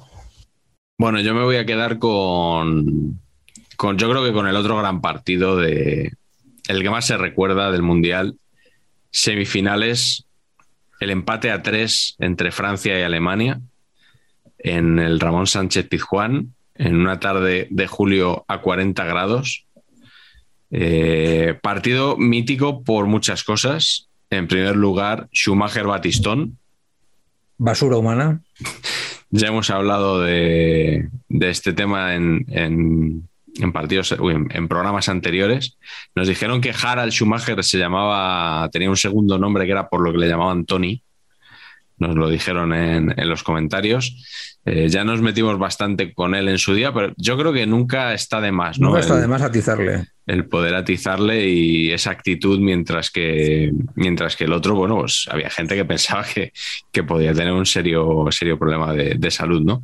Y sobre todo una frase que dejó luego eh, en las entrevistas post partido cuando le dijeron que, que Batistón había, además de la conmoción cerebral que tenía, le habían roto, le había roto una vértebra y dos dientes. Dijo, mm, si necesita una dentadura nueva, yo se la pago. Yo la pago. Es que es que es que es que me. E-, esa es su polémica autobiografía, tarjeta roja. Eh, hay que recordar que el árbitro no pitó ni falta. O sea, no es que no, no es que no expulsar, es que no pitó ni falta el, el árbitro en una decisión realmente increíble. Pero bueno, por no, por no retomar eh, este asunto es mítico por ese momento, pero es mítica por la prórroga y es mítica por los penaltis. O sea, en la prórroga Francia llegaría ganando 3-1. Francia, yo creo que a todos nos flipaba un trío que tenía ahí, que era Platini, Gires, Tigana, que Tigana tiene un naming espectacular. Eh, y era una bestia parda en el centro del campo. Una pena. Este es el típico que ahora jugaría en, el Madrid, en el Barça, en el City y, cobraría una pasta. Sin duda. Tendría un contratazo. Eh, pero bueno, luego la prórroga sale Rumenigue, marca un gol, eh, Alemania logra pues estas cosas que hacen los alemanes de 3-1 a 3-3 y el mítico por los penaltis el partido porque es la primera tanda de penaltis de la historia de los mundiales. Nunca antes se había, se había disputado. Y falla que al principio para Alemania, Alemania otra vez lo vuelve a haber perdido. Y al final, nuestro amigo Schumacher, que, que acaba siendo el héroe, mientras Batistón está el hombre en el hospital, pues Schumacher sale como, como gran héroe. Pero la verdad que fue un, fue un partidazo, pues eso, por, sobre todo por la, por la prórroga. Y Platini dice que ese día, que fue muy triste, pero que fue el día que que pensó que Francia podía llegar a ganar un, mundial. Y bueno, ellos no lo ganaron, lo ganaron luego 16 años después en, su casa. Y, bueno, partido mítico donde los haya, que no sé si recordáis, Carleto, tú que has dicho que Rumenigue era tu ídolo de niño, a mí me gustaba mucho Platini. Recuerdo que, que Platini era, era el gran jugador de aquellos años para mí. Pero duró un poquito más. Yo creo que, pues, en el Mundial 86 quizá estaba en su... Aquí fue como la sorpresa en el 86. En la Eurocopa del 84, realmente yo creo que es... Y, Mundial 86, ¿no? Mientras que Rumanía yo creo que era el, 82, eh, era, su, era el, momento, ¿no? Hmm. Yo era, siempre he sido muy de Alemania, ¿no? Siempre he sido de... ¿no? ¿Cómo era eso de...? estás dormido y gol de Alemania. ¿no? Al tercer bostezo, gol de Alemania, decía Valdano. Que yo este partido lo vi en mi ruta, el, desarrollo de los grupos estaba en Marbella, recuerdo lo de, España, era como ir perdiendo ilusión, ¿no? Porque eh, el partido contra Inglaterra, o sea, fatal. Y, ya casi, yo creo que vi uno de los dos, el otro ya casi ni lo vimos. Pero este eh, lo vi en Olite, ya de camino hacia el norte a ver a nuestras familias, en la casa de, mis, de mi abuela y, recuerdo de llegar de viaje y de, ver esa prórroga increíble. La verdad que, me acuerdo perfectamente. Es que eh, lo que comentabas antes, que fue los primeros partidos, o sea, las primeras eliminatorias con penaltis, yo creo que por eso eh, no hacían eliminatorias. O sea, el hecho de no hacer eliminatorias desde desde el primer momento, en parte también era por preservar no tener que resolver a penaltis muchos, muchos partidos. ¿no? Me da la sensación de que al hacer grupos, ahí pues era una forma de no, tener empates. eh, por ejemplo, en los anteriores mundiales se clasificaban directamente para la final, no hubo ni semifinales. Hmm. En Argentina, por ejemplo, ¿no? Eh, del grupo ya ibas a la final. Yo creo que era un poco esa solución, por eso es que realmente este fue el primer, no sé para la final de Argentina y de Alemania qué había previsto en caso de empate, pero bueno, probablemente había margen para jugar al día siguiente o a los dos días, ¿no? Otro partido de desempate, pero aquí ya es que estaba establecido que, que en caso de empate había penaltis y yo creo que eso, bueno, fue, fue, fue muy mítico. La verdad que todavía, todavía era extraño, ¿no? Resolver a penaltis las, las eliminatorias. Y sí, es verdad que se vivió con un poco de injusticia absoluta. Yo, a pesar de que iba con Alemania, eso es verdad. Eh, Es una pena que no tengamos presupuesto porque podríamos pedir un, un mapa interactivo en el que se fuera viendo a Carleto moviéndose por la península, ¿no? A medida que, que avanzaba el Mundial, dónde estaba cuando se jugó la primera fase, ¿no? Un poco para ver el recorrido. Un- una- unos instantes antes de cruzando Soria, eh, un camionero persiguió a mi padre como en la película Duel y nos El quiso diablo sobre ruedas. Sí, porque el- mi padre le dijo de todo, porque dejó el camión en un sitio en el que tapaba completamente la visibilidad de, de un cruce. Ah, muy bien. Y entonces estuvimos a punto de, esta- de- de- de chocar por, porque ese camión había parado ahí. Entonces mi padre le debió, de- le debió mandar a tomar por saco y nos persiguió. Y mi padre tuvo que salir de la carretera, era futbolista profesional, ¿eh? Madre mía. tuvo que salir de la carretera. y Mi padre, cosas que no sé muy bien, lle- llevaba en el coche, debajo de eso, llevaba una, como una especie de porra. Una porra de goma caucho duro. O sea, una porra era como muy, pro- muy profesional, la porra. Yo la recuerdo, no era un palo ni era tal, era una porra de caucho Sí. y con una cuerda para ponérsela así. No sé, por si acaso, yo que no, no sé muy bien. no- no, mi padre de verdad que no ha sido jamás violento, pero por si acaso, no sé. Y, y los insultos llegaron a tal cuando se paró que fue a- cogió la porra. De eso mi madre sujetándole, Rafa, no te pierdas, yo gritando y llorando, y es que el del camión sacó una barra de hierro. Con lo cual no, se acercaron el uno al otro, pero siguieron insultándose mutuamente hasta que ya llegó un momento que ya no se dijeron más cosas y ya seguimos camino, ya os digo, eso, cruzando Soria o así. Eh, y llegamos a casa y vimos los penaltis de la Alemania-Francia. O sea que igual lo de Schumacher tampoco me pareció para tanto. Claro, claro, claro. Madre mía, Camino Soria. Patch, cuéntanos tú que la transición en España no, no fue tan fácil como No, mucha no, gente piensa. parece que, claro, claro, eso es así. Cuéntanos tú cuál es el primer partido que destacas. Hombre, pues claramente el partido de, de este episodio, ¿os acordáis del episodio este de los Simpson que intentan ridiculizar al fútbol, al soccer? Sí. Y entonces es una México, serie, México-Portugal era aquello, sí. una serie de pases consecutivos. Pues ese partido fue de verdad, fue el Alemania-Austria, que se jugó en el Molinón, y que neto, neto, el tema es que si Alemania ganaba por uno o dos goles, pasaba a los dos. ¿Qué pasó? Que Alemania ganó 1-0. ¡Qué sorpresa! Casualmente. A mí lo que me flipa es que la gente se queje de esto. O sea, me flipa que. ¿Y qué vas a hacer? ¿Qué, qué queréis que pase? Efectivamente, si Austria hubiera ganado, hubiera pasado como primera de grupo y entonces lo que tú quieras. Mm, Lo que tú quieras. Sí, sí. Pero. No sé. No esperaba otro, otro resultado de esto.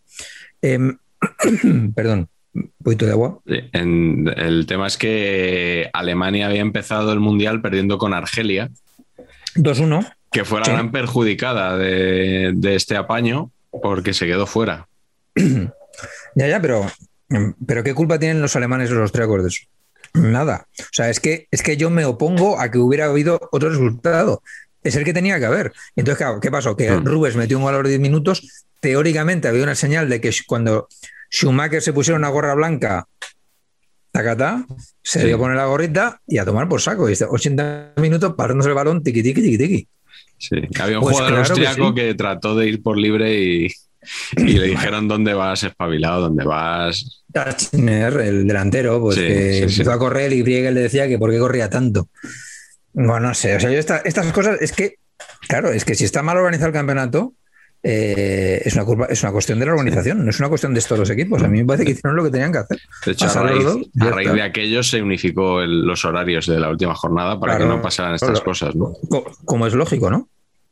Hmm. Pues sí. Esto en la Liga de Tebas, por ejemplo, no podría, no podría ser, porque claro, cada partido tiene que ir suelto de horario. Y con los grandes comentaristas del canal La Liga, ¿no? De este año también. Sí. O sea, ¿no? Bueno, De la- lo- vamos a, todavía no han debutado, vamos a, a dejar, darles un poquito de margen. Yo sobre todo me gusta mucho la selección de eh, pie de campo. Sí, ya sabía Tengo por dónde ibas a ir. tengo que reconocer que esa parte, Sí. que esa parte, pues no sé cómo lo voy a hacer, honestamente, para soportar eso. Bueno, de, de- volviendo al, al Molinón, eh, hay que Claro. recordar el titular del comercio Ah, sí. eh, unas 40.000 personas presuntamente estafadas por 26 súbditos alemanes y austríacos. Y lo mejor es que dieron el partido en, la- en las páginas de sucesos, no en las de deportes. Porque ahora era una estafa. Unos genios, ¿eh? eso es una genialidad absoluta, vamos. Sí, Maravilloso. sí, sí. En este grupo, bueno, aquí que siempre os digo, siempre hay ya empiezan a haber cada vez más pelis, pero en este grupo estaba Chile y hay una peli eh, chilena de Andrés Booth que se llama Historias de Fútbol, que, que son tres historias separadas. Hay una muy graciosa. Eh, Chile quedó eliminada eh, y, y- y fue Alemania la que, de hecho, el partido que ganó en este grupo Alemania para poder clasificarse fue a Chile, pero en esta peli lo falsean para darle un poco de chance a, a Chile y, y- estaba muy bien. O sea, que este grupo al final, que parecía tonto, eh, dio mucho juego porque Sí. lo de Argelia molaba mucho. ¿eh? Mucho. A la gente que cantaba Argelia, Argelia, ¿no? Aparte de Tongo Tongo, Claro. que es lo que cantaban en Gijón, eh, tifaban por Argelia a tope. En, en Argelia, bueno, ya sabéis esta cosa tan fea que hacen en Panini de que las selecciones menos potentes hay dos jugadores compartiendo cromo. En Argelia estaba un jovencísimo Raba Madjer, que luego jugó también contra España en México 86 y compartía cromo con un tal Jamel Zidane, que hasta donde yo sepa no es familia de Zinedine ni de Lucas Zidane. No. No lo era, ¿no? Carleto, sigue tú con tu siguiente No, partido. en realidad tenía que haber empezado por orden cronológico por, por- por la Has inauguración. hecho saltar todo por los aires, pero no importa. Es que me, me- me- me- me he dejado llevar por el impulso de Sarriá y el eco del ¿Cómo no? el eco blanqueazul, pero, pero la inauguración fue un fiasco, fue un coñazo de partido. Eh, me acuerdo del gol de Vandenberg, que también lo vimos. Y me acuerdo, bueno, fue el- la llegada de Maradona a, a Can Barça justo antes de que llegara realmente para, Mm. para jugar en el Barça, ¿no? Y, y fue un poco ya eh, premonitorio de, de un poco de lo que fue su carrera, ¿no? Lo intentó todo, pero no, no le funcionaba. Eh, eh, De este día hay una foto famosísima Sí. Que es la de Diego con cinco contrarios, que luego ha salido la de Messi con no sé cuánto, intentando ponerle más contrarios todavía sí. que en realidad si ves la imagen está súper falseada porque no, no ni, ni se enfrenta a todos ellos, ni siquiera los sortea ni nada, pero, pero fue un partido muy malo de los de, la, de, los de inauguración absoluta. Que, mm, que, que lo que nos dejó, por ejemplo, fue que, que la otra vez lo comentamos, pues que Ardiles llevaba el número uno en lugar de eh, Ubaldo Pato Fillol, que debería ser que casi todos los, los equipos le ponían el uno al portero, ¿no? Y Mm. en este caso Argentina decidió seguir el orden alfabético para numerar a sus jugadores y el mítico Osvaldo Ousi, que ya había rodado Evasión o Victoria y había hecho su Osvaldina eh, aquí, por cierto, eh, jugaba eh, sometido a muchísima presión, no solo él, sino todo el equipo. ¿no? Se podía decir que, el, que, el, equipo argentino no estaba en su mejor eh, momento psicológico. ¿no? Justo al día siguiente, esto fue un 13 de junio, al día siguiente eh, capitulaba Argentina, se, se entregaban los últimos, las últimas posiciones argentinas en la, en la, guerra de las Malvinas. La verdad que en un mes los británicos eh, acabaron con, digamos que en abril había recuperado Argentina el dominio de las islas, que tenía un pequeño destacamento británico, pero vamos, Margaret Thatcher mandó allí los submarinos, los acorazados y todo, y la verdad que le costó muy poco, muchas vidas, eh, eso sí, lamentablemente, pero recuperó las Malvinas. Y en ese estado así de tensión, un poco al estilo de la selección española, Mm. Eh, jugó la selección, la selección capitaneada o dominada por Maradona, que, que- fue fracaso en general, y ya en este partido un poco anunció lo que sería después. ¿no? Maradona acabó expulsado, ¿no? que lo hemos comentado, y, y- ni siquiera terminó el Mundial. Mm. Y Valdano dijo que al salir de Argentina ellos pensaban que iban a ganar la guerra y que cuando hicieron escala en Brasil vieron que estaba perdida. No sé si es una metáfora de Valdano o realmente sucedió, sucedió así. Eh, Maradona eh, llevaba el 10 y decías, repartieron los dorsales por orden alfabético. En el caso de Maradona, no, Claro, No. porque el 10 le correspondía a Kempes, otra vez. otra vez, como en Argentina 78. A Maradona creo que le habría correspondido el 12, pero pusieron a Maradona el 10 y luego ya Kempes el 11 y siguieron. Eh, así que bueno, eh, reparto, pero hubo un jugador con el que hubo una, una excepción y eso que tenía solo 22 años por, por entonces. Sí. Bueno, Diego- hay que decir que Diego metió, le metió dos goles luego a Hungría, o sea que dejó, Hmm. dejó algunos toques Sí. de su maravilloso tobillo y de su calidad, pero sí que es verdad que, Sí. que luego en el grupo no, no estuvo a la altura. Hmm, Pues mira, ahora que nombras a Hungría, mi, mi segundo partido es nada más y nada menos que Hungría 10, El Salvador 1. Eso es un marcador real, eso sucedió. Maravilloso. Y es la mayor goleada eh, en la historia de los mundiales y bueno, parece difícil que, que se pueda superar. Nunca. Eh, tuvo lugar en la fase de grupos, no pasó ninguno a la siguiente fase, porque era el grupo de Bélgica y Argentina, como ha dicho Carleto. Eh, y sobre todo elijo este partido porque nos sirve también para hablar de Mágico González. Jorge, Jorge Alberto González, como, como pone en, Panini, ¿no? Jugador que fichó por el Cádiz a raíz de este torneo, luego jugó también en el Valladolid, estuvo a punto de ir al Barcelona también, de jugar en el Barça, y, y que realmente El Salvador solo marcó un gol en el torneo, pero se vio la calidad de Mágico en, la jugada, ¿no? Y, es curioso porque El Salvador se clasificó para el Mundial marcando solo dos goles eh, en las rondas previas. No sé si habrá equipos que hayan hecho tan poco para, para llegar al Mundial. El Mundial en el que estaban Honduras y El Salvador. Eh, casualmente, estos dos equipos de, de CONCACAF, ¿no? que habíamos hablado anteriormente de la guerra del fútbol, pues bueno, pues ahí, ahí estaban los dos.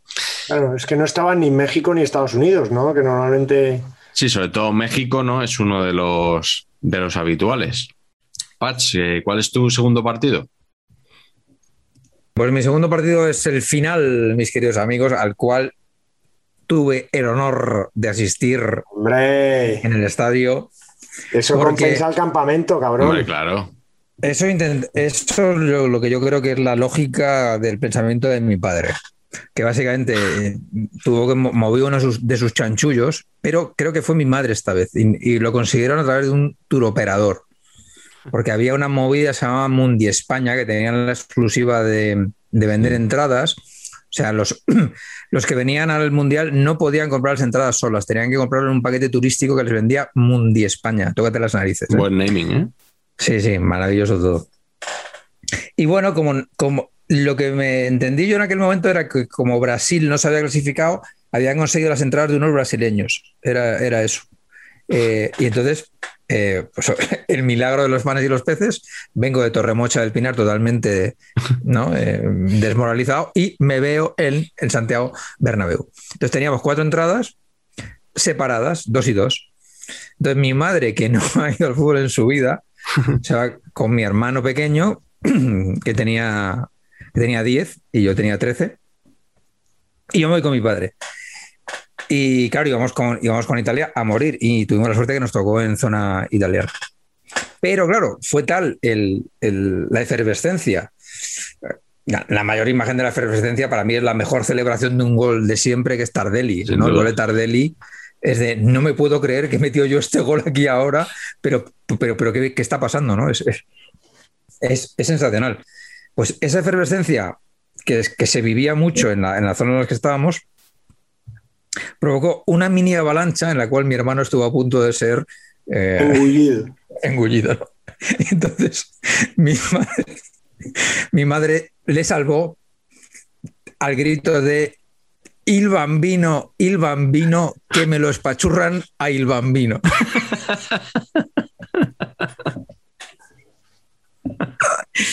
Entonces mi hermano fue recuperado de la succión de las hordas italianas y continúa feliz entre nosotros, gracias a esa intervención de mi madre. Partido, eh, yo lo, recuerdo en vivo poco, la verdad, pues estábamos en el decimoprimer anfiteatro, mi padre y yo.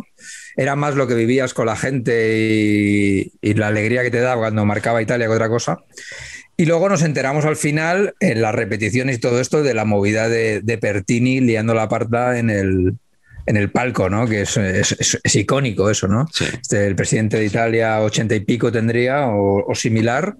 Eh, levantándose como si fuera eso, ¿no? El primer anfiteatro tan, tan ricamente, que a mí me parece una postura de lo más natural. Yo esta cosa de la educación, de estar así, ¿sabes?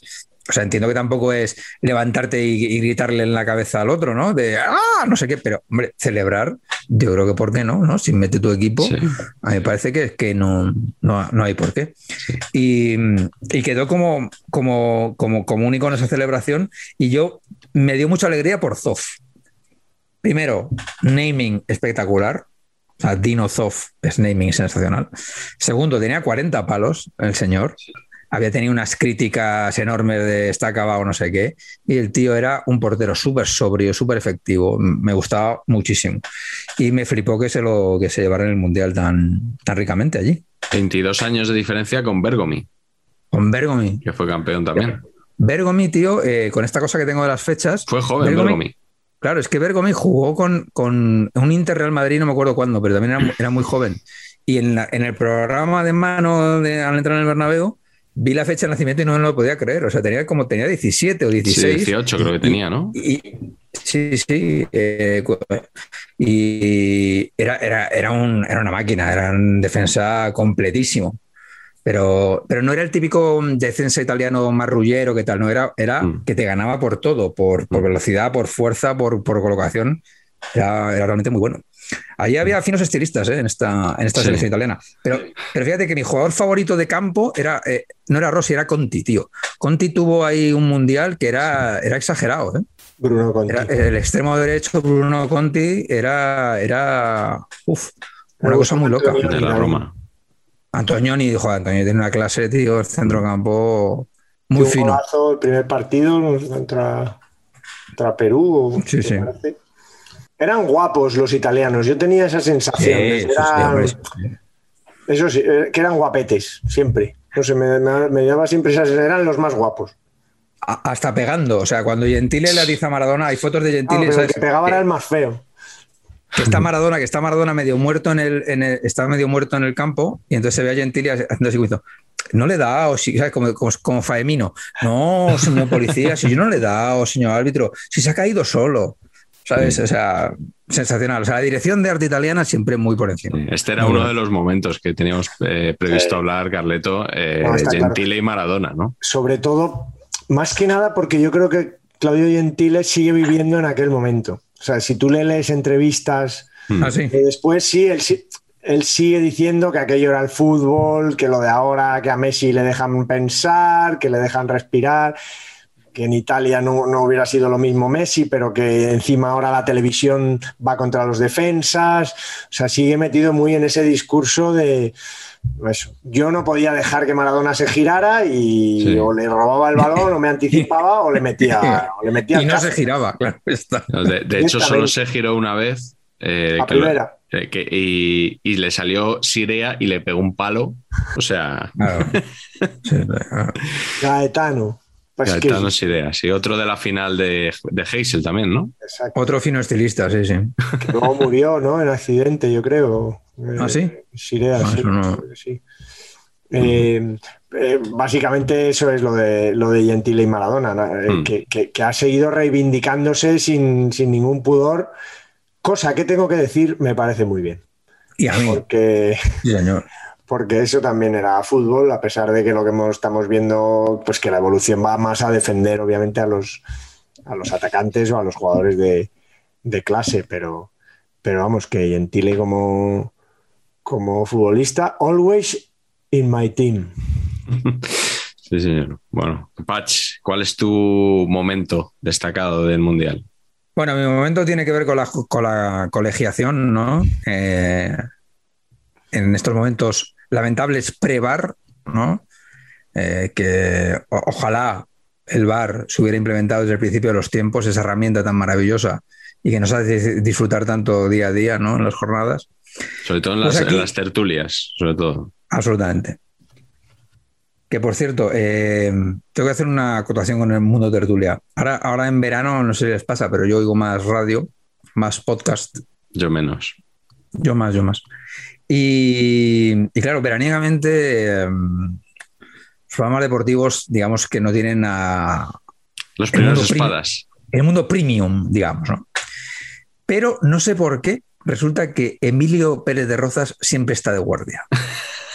No me pregunten ustedes cuál es la verdad, pero Emilio Pérez de Rozas Sí, sí. todos los días. Y estoy un poquito saturado. Y no solo es que estoy un poquito saturado, sino que es que en, con- el- el- en concreto el concepto dúo Pimpinela, Santi Cañizares, Emilio Pérez de Rozas, estoy hasta las narices. De verdad. O sea, hasta las narices. Sí, yo- Pero me vas a dejar hablar, me vas a dejar hablar. No, no, no. Hostia, es que, es que o sea, insoportable. Te prometo que, que ¿En anoche. qué programas han salido? ¿Por la noche? Por la noche, sí, sí. En el partidazo. Te, te prometo que anoche pensé, ¿cuánta gente apagará la radio por no aguantar a Emilio Pérez de Rozas en, en este plan? De, querer, que- de querer entrar en todas las conversaciones, de aportar algo, aunque sea una tontería. No, es increíble, es increíble. Bien, pues Pero- eh, pero España bueno. 82. Bien.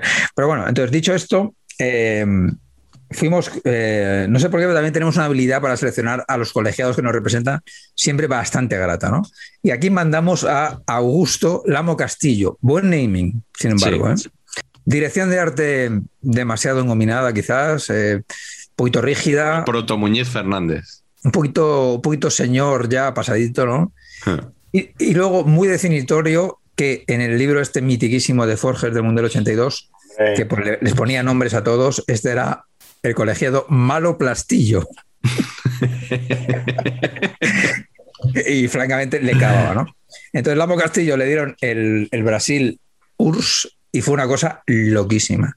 La que le hizo a los rusos, yo creo que ahora con el señor Vladimir no se atrevería, eh, don Augusto, a liar la que le lió. O sea, fue una cosa, les robó dos penaltis como, como dos soles, eh, pero exagerados. Y es que además, pero yo también luego los rusos tampoco sabían quejarse bien, tío. No tienen esta cosa de, no. Simplemente Beskov, el, el seleccionador, dijo: no ganó Brasil, lo hizo el árbitro.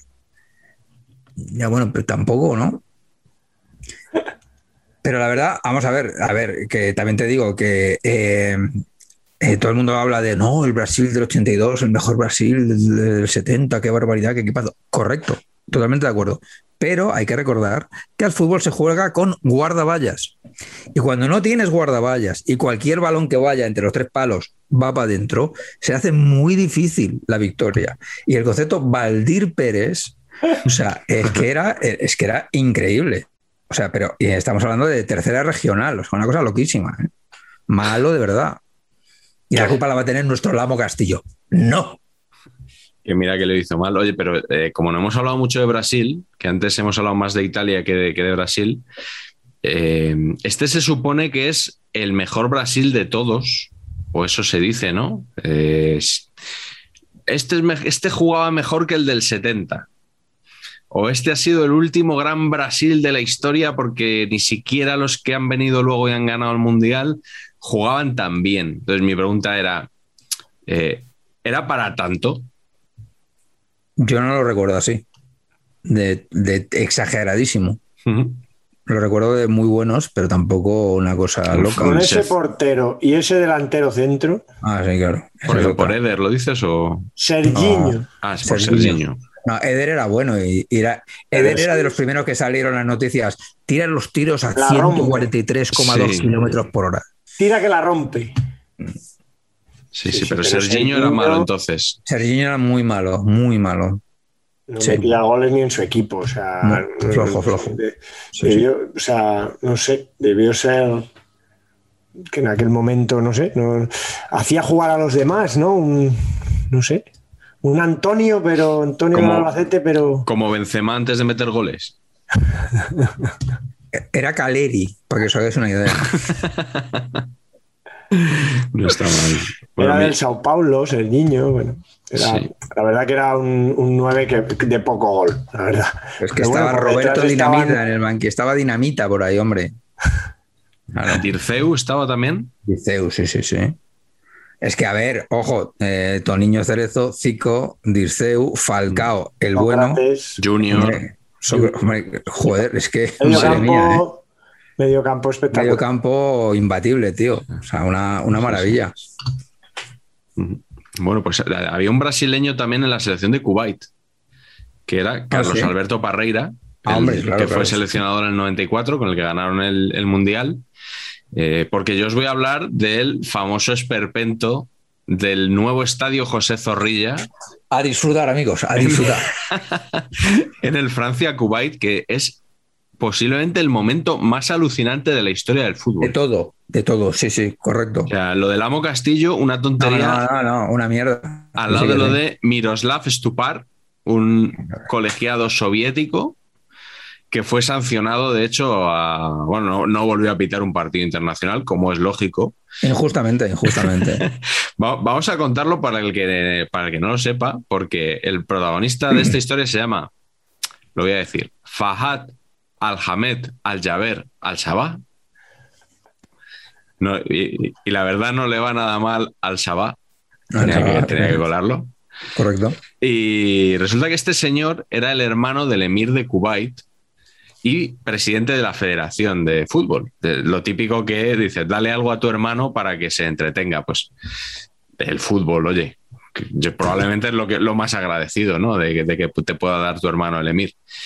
Eh, juegan contra Francia en Valladolid. Evidentemente Francia les estaba ganando pues con una pata. Y en esto que ya está acabando el partido y Alan Gires marca el 4-1, pero la defensa kuwaití, eh, Carleto, hace eso que Di Stefano odiaba que se dijera, ¿no? La pasividad de la defensa. ¿Y por qué muestran pasividad? Porque suena un silbato que en la tele se escucha, se escucha que suena un silbato y se quedan parados porque se creen que el árbitro ha pitado fuera de juego o, falta o lo, que sea. Eh, no había pitado el árbitro, total que Gides marca el 4-1. Empiezan las protestas y este señor, o sea, eh, ¿qué grado de eh, impunidad no tendría o, con qué sensación de, de impunidad no bajaría al césped? que se abrió paso allí desde el palco, empezó, empezó a liarla en el palco y bajó. Eh, la Guardia Civil le hizo el pasillo de honor y le, protegió incluso para que llegara allí y se puso a protestar para que anularan el gol. O sea, un, un jeque Kuwaití. Imaginaos ahora, ¿no? Lo de los clubes Estado que tanto se habla, ¿no? Imaginaos en un partido, en un partido de Champions al que Laifi no, porque es un empleado de. Pero bueno, uno de estos que, que mandan, ¿no? Un Altani ahí y, resulta que va el árbitro y le hace caso y anula el gol. O sea, es que eso es, eso es lo más alucinante que he visto. Es increíble, es increíble eso. O sea, cuando dicen, no, ¿para qué protestan los jugadores eh, si no sirve de nada? Bueno, yo solo he visto una vez que ha servido de algo, que es, claro, tienes que ser el hermano del emir de Kuwait para que te, sirva de algo. Eh, pero resulta que eh, ante el estupor general, Miroslav Stupar anuló el cuarto gol de Francia, que luego volvió a marcar Francia, que el partido acabó 4-1 igualmente. Eh, pero bueno, una cosa absolutamente flipante. Yo es que estaba pensando en cosas parecidas. Solo se me ocurre el presidente del PAOK que bajó con la pistola en la cintura a, a igual a presionar al árbitro, pero, pero, o sea, Maravilloso. Es una cosa increíble. A mí me pasó una vez, tengo que reconocerlo, me pasó una vez. ¿lo de la Claro, son pistola otros- o...? Son otros niveles. La intimidación arbitral con resultado de. eh, nada, nada, pito otra cosa, no os preocupéis. En- sí, esto he jugado muchos años en la Liga de Majadahonda eh, con tres hermanos, los hermanos Ávila, eh, de los- a los cuales les mando un beso desde aquí. Sensacionales jugadores los tres, Nico César y Eloy. Y a la par, qué intimidatorios bastante sobre el terreno de juego. Entonces, una vez nos pitó un penalti, un árbitro que estaba cansado de pitarnos y cansado de aguantar a los Ávila y a mí también, las cosas como son. Y entonces, penalti que no había sido de ninguna manera, entonces le acorralamos de tal manera que el colegiado dijo: Nada, nada, nada, rebobinamos, rebobinamos. no ha sido penalti. Saca, saca, Madre mía. saca Enicel, que era Que nuestro me lo equipo, he saca Enicel. mejor. Claro, rebobinamos y dije, perfecto, pues ya está, lo hemos conseguido después de. claro, se- sí.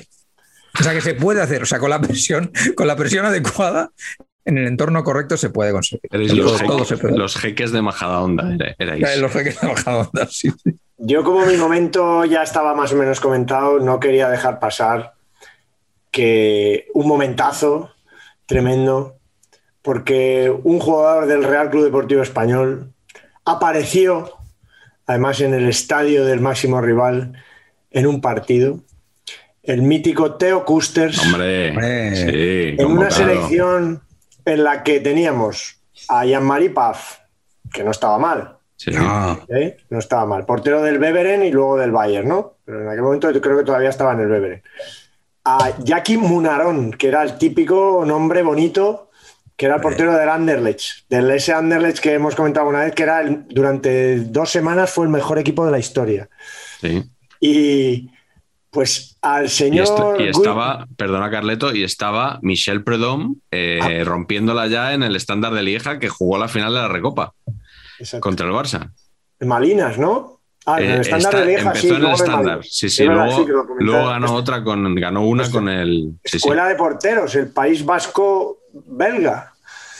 Eh, unos hombres que, que sacan porteros, pues bueno.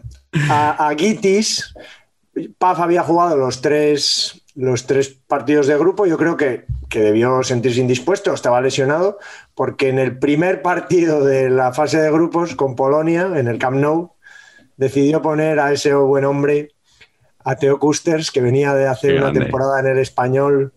Habíamos ganado en el Camp Nou, además, con él de portero.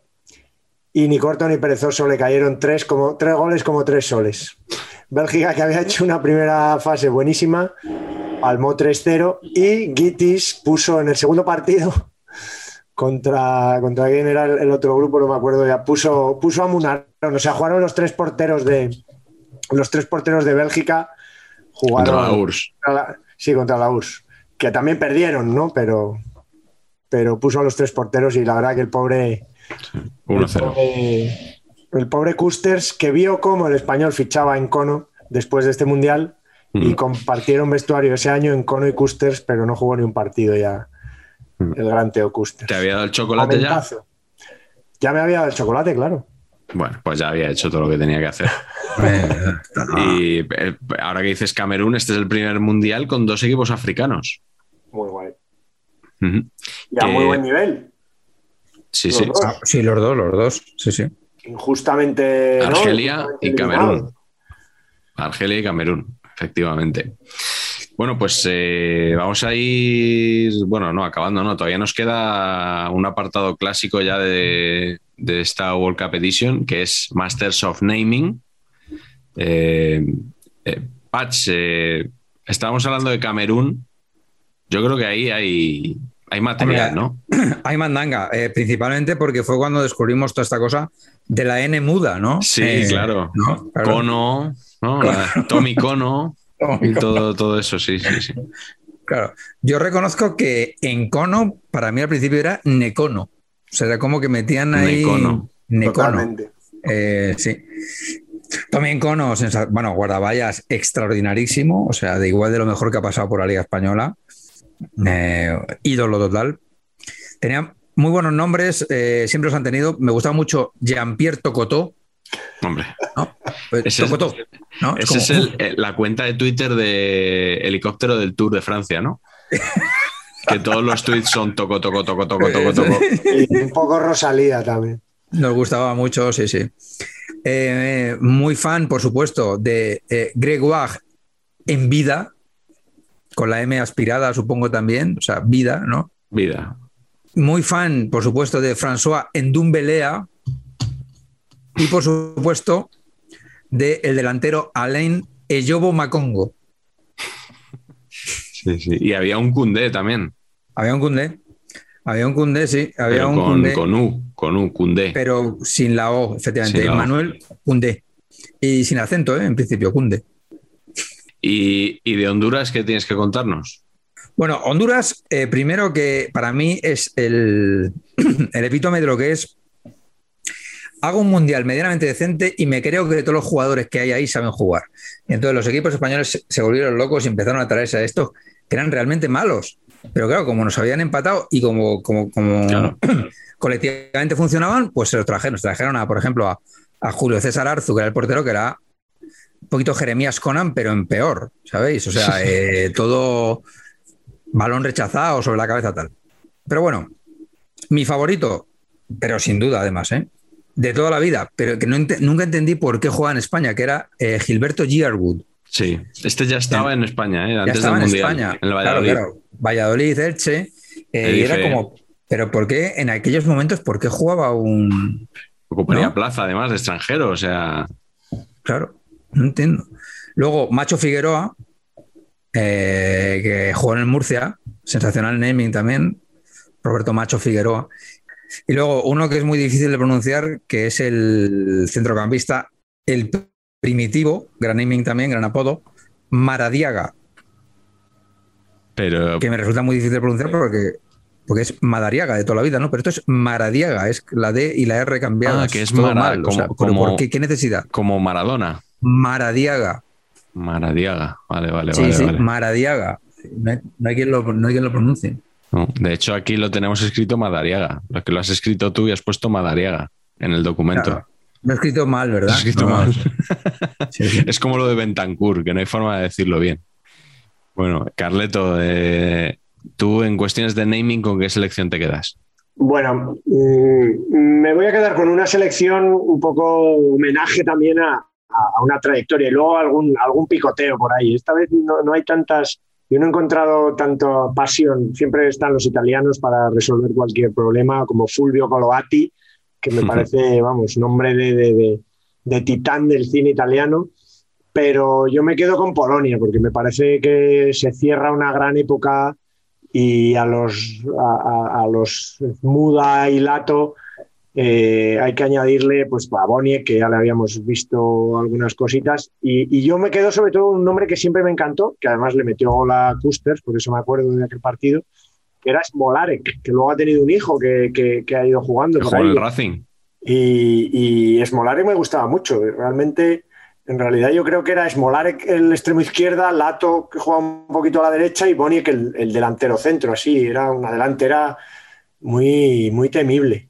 Y yo, la verdad, que Polonia, eh, la verdad que me, que me flipaba. Luego, algún naming así suelto. Me sorprende que, que en Argelia jugaba un señor que se llame Maroc, que es Marruecos en francés, porque vamos, creo que Argelia y Marruecos no se pueden ni ver, pero es muy sorprendente. Y estaba el mítico Beloumi, que fue balón africano 300 millones de veces y, y que era un equipazo, ¿no? Con, con, con Madjer eran un poco los buenos, ¿no? Y, y nos traía un poco esos africanos Beloumi y luego ya vino al Murcia Timoumi Mumi. el, el ídolo de nuestro De amigo Oliva. Oliva. Y ese naming, la verdad que, que molaba, eh, molaba mucho. Luego yo ya acabo de namings, pero hay uno que, que sí que me flipa, pero además yo creo que teníamos que citarlo también, porque me parece un nombre de esos que sale solo, que es Norman Whiteside. Es como, no sé, Francis Sí, sí. Matthews, pues Norman Whiteside. Sí, al es- mismo nivel. el Sí. futbolista que rompe, rompe el récord de Pelé, ¿no? Porque debuta en un mundial con 17 años. Es que había cumplido 17 Y años en mayo, 41, y 41 días. que es una Sí. cosa loquísima. Y jugaba de titular en el grupo de España contra Yugoslavia. Jugó Eh, contra España en los dos mundiales, porque luego en México 86 verdad. repitió. Nos volvió a tocar, que ganamos en aquel partido. Se lo ganamos 2-1, sí. Calderé y Julito, creo, Salinas. Butragueño y Salinas, creo. ¿Buitre Salinas? Sí, Calderé Pues le Calderé marcó a luego también Argelia. marcó Argelia, marcó creo. un par de goles, vale. Pues, pues, pues eso, creo que Norman Whiteside de naming andaba también. Sí, muy sobrado. Muy sobrado. Yo de naming solo quiero hacer dos breves apuntes. Uno, en Yugoslavia hubo un jugador que se quedó a una letra, a una S de jugar en el Real Madrid, que es Predrag Pasic.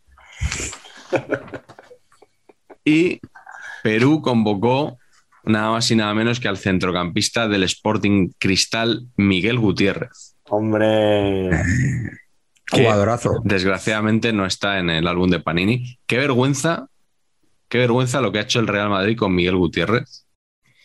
¿Por qué? Tendría que ser titular indiscutible.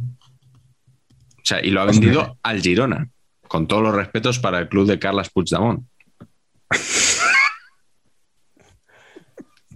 yo alguno de los respetos, yo todos, todos los respetos no. Alguno, el, el respeto deportivo, pero poco más.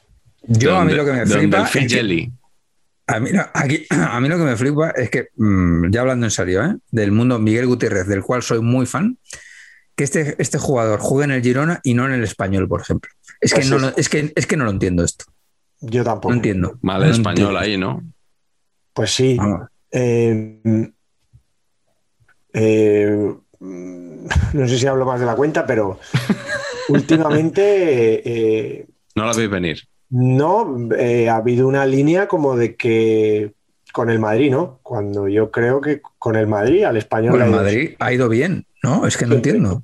siempre Claro. le ha ido bien. Hay una especie de, yo no sé si es orgullo malentendido o alguno, o, eh, en donde, bueno, eh, quizá en algún momento se pidió algo. Yo creo que hay como. Ha habido en algún momento que la dirección deportiva y- y hablo de la gestión deportiva, no hablo de la dirección deportiva, no hablo de, de Rufete en este caso, sino de anteriores gestores del club que, que tenían como una especie de recelo, resquemor hacia, que ya no están, por eso puedo hablar, eh, recelo, resquemor hacia el Real Madrid, eh, que a mí me parece absurdo.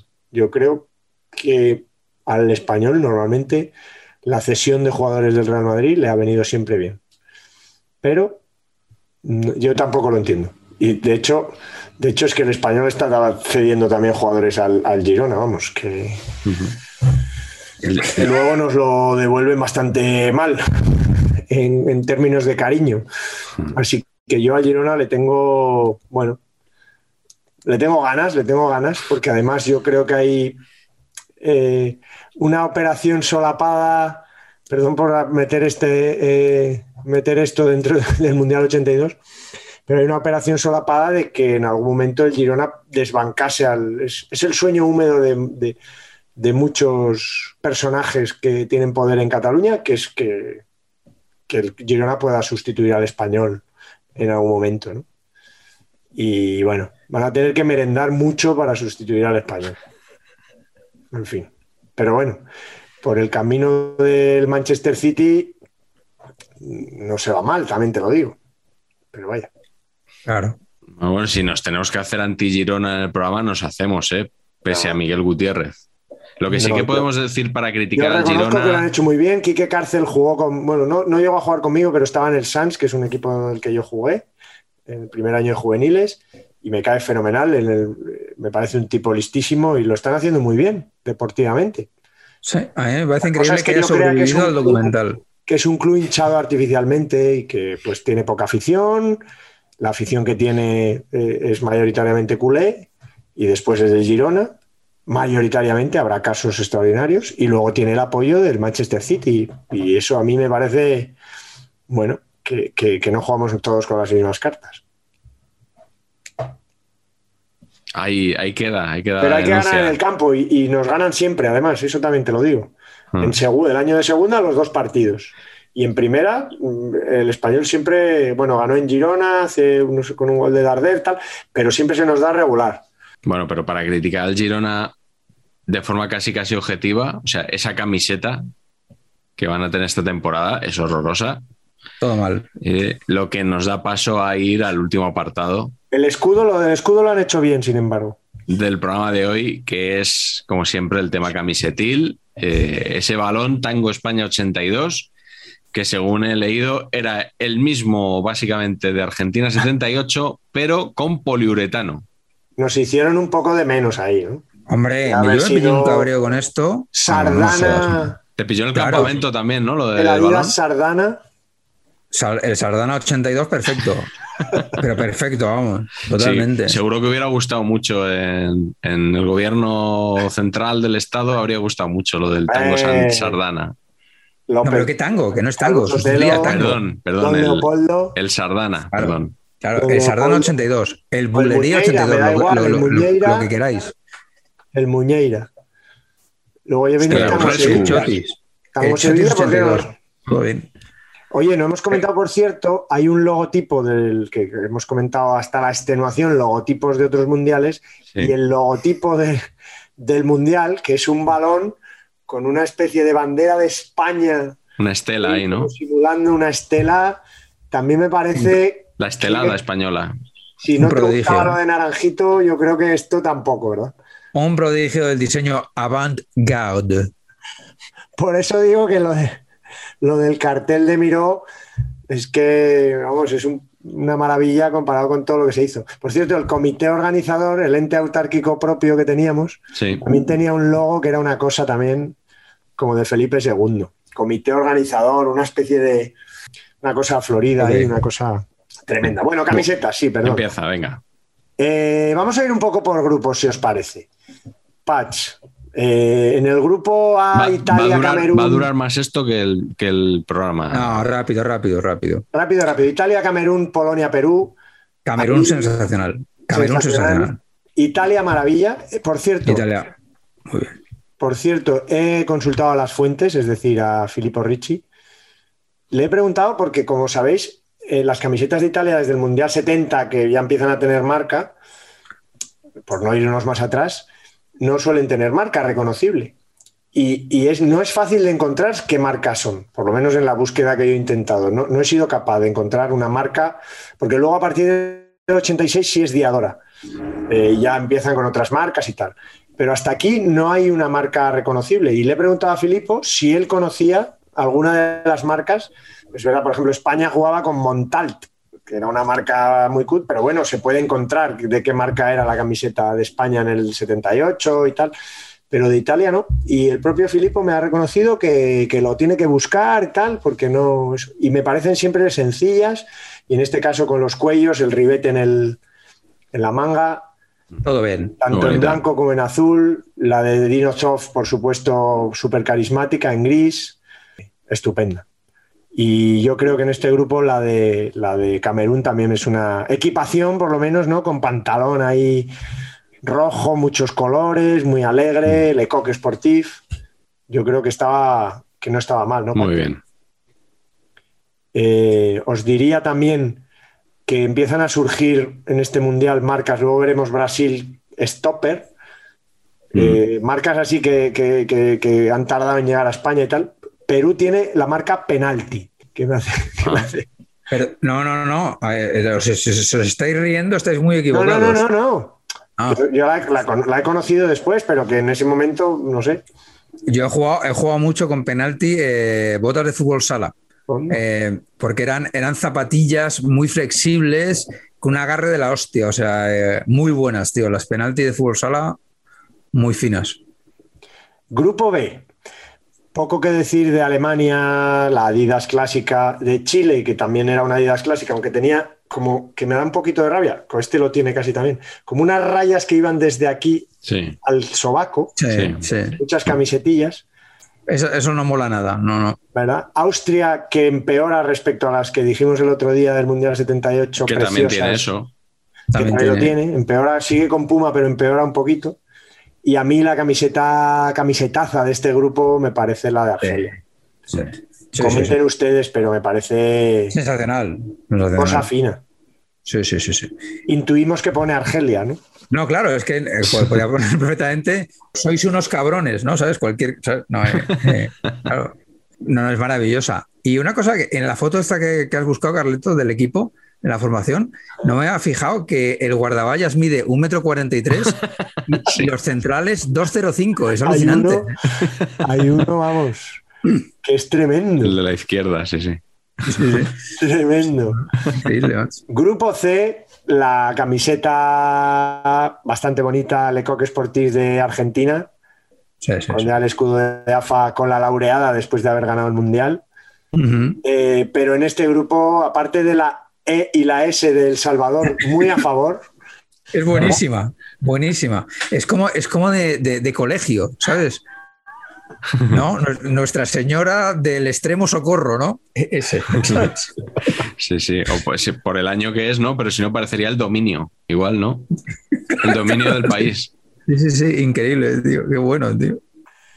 Una Adidas, yo creo que es una Adidas es random, ¿no? Adidas de, de estas que vas al que están de oferta en Decathlon Sí. y le, le meten la E y la S, ni siquiera el escudo. O sea. No, no, que eso alguien, tenían alguien que trabajaba en Letraset allí en El Salvador y dijeron, tenemos aquí un, un excedente de ese y de ese, lo colocamos aquí, fenomenal, no Bueno, es preocuparse. que hubo, hubo, hubo muchos problemas ¿eh? para bueno, las vicisitudes del Salvador para llegar a- al Mundial. Creo que incluso hubo dos jugadores que estaban inscritos y no llegaron a, a viajar. Creo que tuvieron menos futbolistas, de hecho. Muy guay. ¿No? Pero en este grupo, porque la de Hungría es una clásica, cada vez van remitiendo los escudos de eso, de las profesiones, de aparejadores, de ferroviarios y tal, van remitiendo. Ya no están tan grandes, más pequeñito, pero aquí la camiseta es la de la que hay que comentar. La de Bélgica. Es que os parece, no solo la camiseta, sino la equipación completa Claro, de Bélgica. claro, claro, porque Admiral. continúa, porque el pantalón es el pantalón es feo por sí mismo también. Son como Sí. unos rieles, ¿no? Una Sí, especie muy de raro esto. Muy raro. rieles con el logotipo de Admiral 200 veces repetido, Sí, que ya el logotipo de Admiral es un poco empalagoso en sí mismo, es una cosa así como, como un mar y no sé qué. Flojo, flojo, sí. Y con el escudo de Bélgica, que yo recuerdo haber leído al gran Sergio Cortina alguna vez, creo que era sobre el de Dinamarca, pero me vale igual.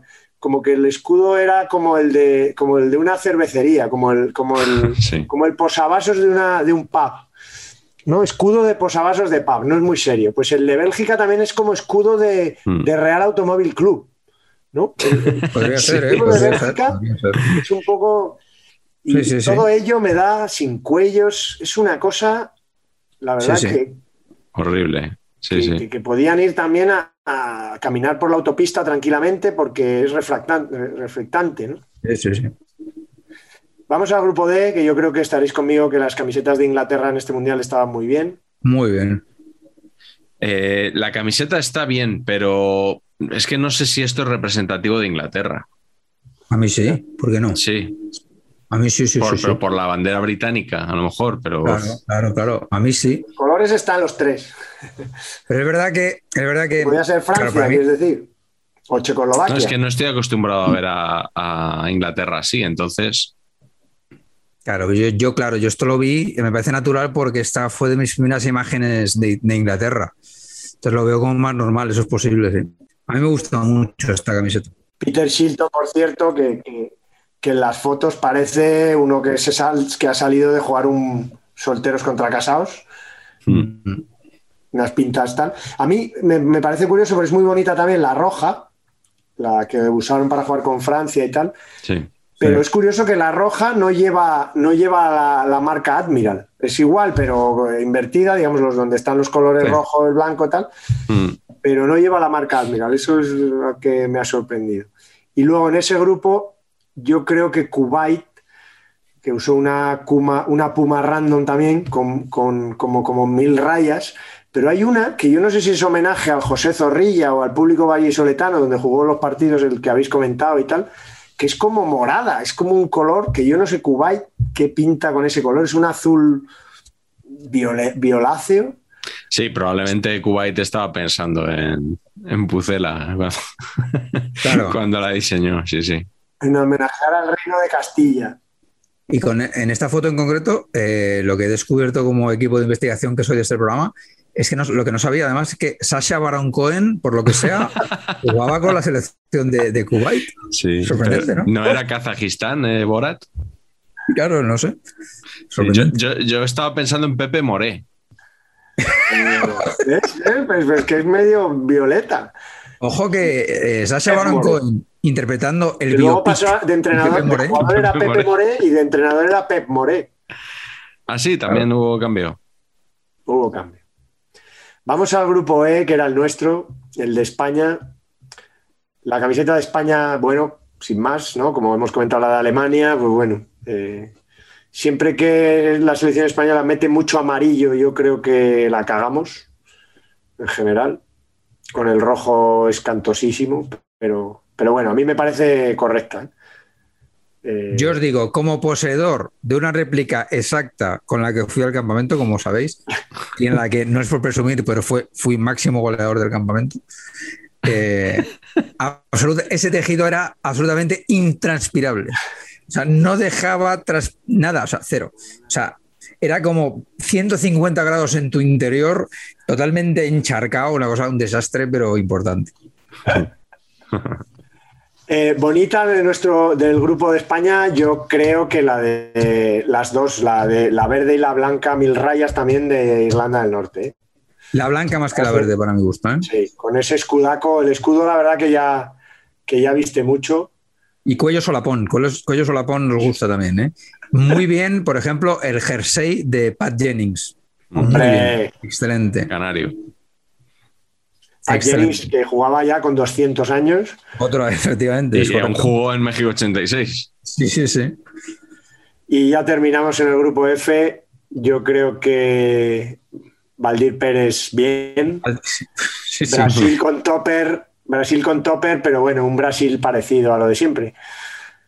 No, no, no, no tiene muchas novedades. Yo, yo me quiero, en este grupo había dos bonitas, creo que la de Escocia casi siempre raya a, a gran altura con el Eh. doble cuello y yo me quiero quedar con los kiwis porque Nueva Zelanda tiene una camiseta bonita, no hemos comentado que tiene un documental Primer mundial de Nueva Zelanda. que tiene un documental, La estancia en la Costa del Sol, del, os podéis imaginar, de los neozelandeses, que como sabéis son ingleses down under, vamos, que, que- que lo- que son, lo- son parecidos, O sea, que son unos hooligans bebiendo cervezas y les dejas, no, no, no hay mucho más. Y, y yo tuve la suerte de viajar a Nueva Zelanda al rodaje de la peli King Kong de Peter Jackson Así. y allí visitando en una visita obligada a las librerías de viejo buscando libros de fútbol, como no, encontré este incunable, que es como la revista oficial Joder, Qué buena. World Cup Kiwis, la revista oficial de la clasificación de, de los kiwis, por primera vez en la historia, vamos, eh, insospechadísimamente, al, al Mundial. Es una revistita como de 80 páginas, donde básicamente casi, casi explican qué es el fútbol a los, a los neozelandeses, que probablemente no tenían ni idea, y en donde hay una foto en la que ya se les ve que están jugando a las cartas, ya se anticipa lo que, lo que van a hacer en los hoteles de la, Sí, sí. Sí, sí. en los hoteles de la Costa del Sol. Es la Viene baraja de también- Andrés el Cien Pies, si te fijas. Seguramente. Viene también un mapa de España con un anuncio de Gillette, mapa de España de las, de Las las, sedes. sedes. donde se olvidan de Barcelona. Opening, Madre mía. se han olvidado de Barcelona. Opening, simplemente ahí se jugó el partido inaugural, ahí en un punto en medio de la nada, ¿no? Y terminamos con una publicidad de Rothmans muy adecuada Perfecto. a todo lo que Vale. es la salud de esta maravillosa revista que tienen mía, ustedes a su disposición en el caso de Muy que la necesiten. Qué bueno. Oye, yo no sabía que habías estado en Nueva Zelanda ahí en... Fui al. Sí.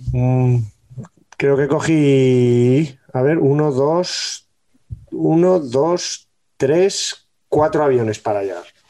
Cuatro vuelos. ahí ¿Cuatro da- vuelos? Daba tiempo a perder la, la guerra de las Maldinas tres veces. Cuatro. No, perdón, cinco vuelos. Madrid, Londres, Londres, Dubai, Dubai, Sydney, Sydney.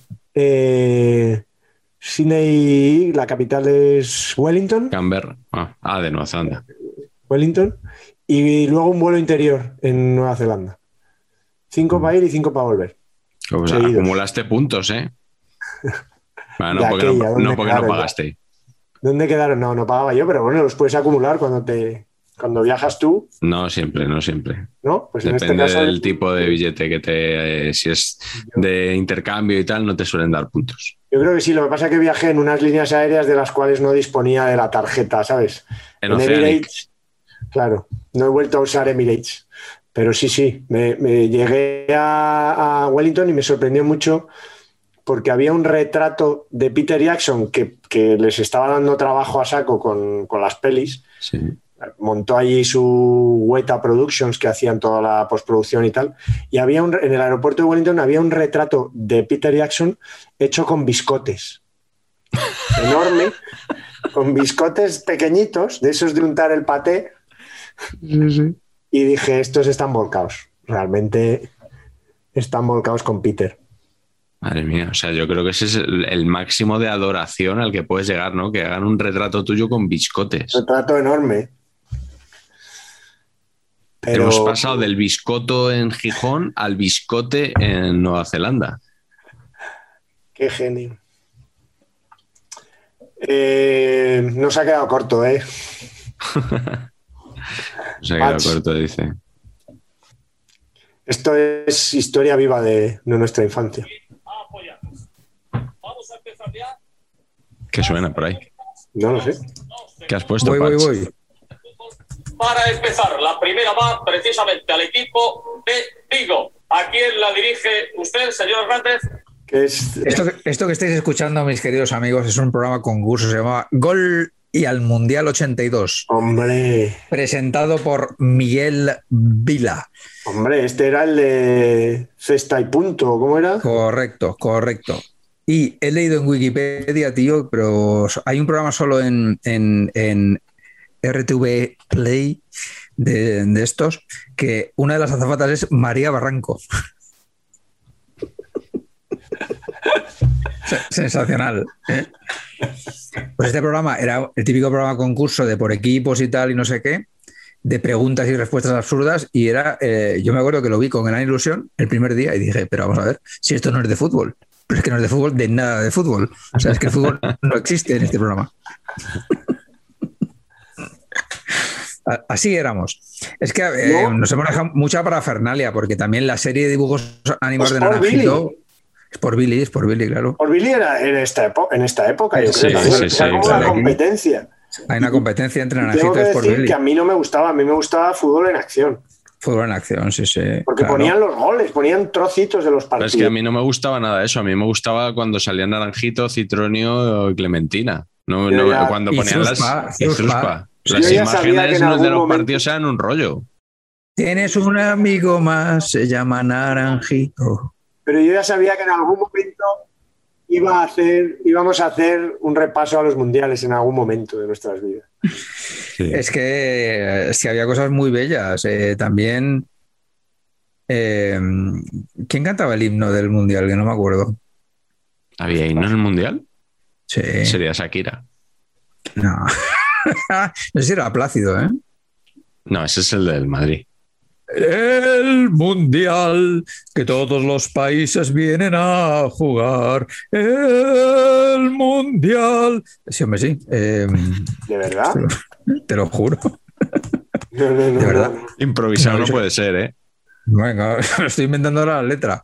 Canción oficial del Mundial 82, Plácido Domingo, el Mundial. Y no Toma hemos hablado tampoco de que hicieron una pasarela del Bernabéu Eh, al Palacio de ya. Congresos. Eso es. Pero que se- Sí, y sí. luego la pusieron en la M30 ¿Sí? para aprovecharla Sí. de un lucerismo extremo todo. O sea. Ya, ese es mi paisito. No, no, como de. Sí, sí, o sea, sí, sí, sí, eso sí, está sí, ahora en las normas estas que han aprobado del ahorro de energía. es- Está. Total, claro. Pero tú haces una pasarela para evitar cruzar la calle, ¿no? Que son dos minutos cruzando, te hace una pasarela que cuesta 850 millones de euros. Y dices, coño, no, no, pero es que luego lo vamos a poner en la M30. Ah, bueno, Ah, bueno. entonces sí, claro. Claro, Entonces sí. Me encanta. Pero se, se ligó un pifostio de la hostia porque no había manera de colocarla en la M30. O sea, tuvieron que cortarla o no sé qué, ¿sabes? Porque ¿qué cojones me estás contando? Debía Perdón. poner la pasarela en la M30. Avenida de la Paz. Bueno, no, efectivamente. Probablemente todavía se llamaba Avenida de la Paz. A la Avenida de la Paz. O sea, hay que investigar. Miguel manda a alguno de tus cachorros, Sí. investigadores, a ver do- qué ha pasado con esa pasarela. Si sigue funcionando, ¿dónde está? Que la busque Lobatón.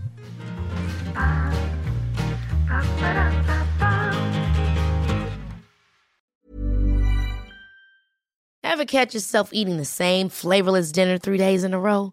Dreaming of something better? Well, HelloFresh is your guilt-free dream come true, baby. It's me, Kiki Palmer.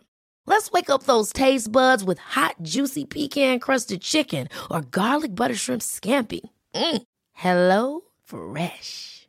Stop dreaming of all the delicious possibilities and dig in at HelloFresh.com. Let's get this dinner party started.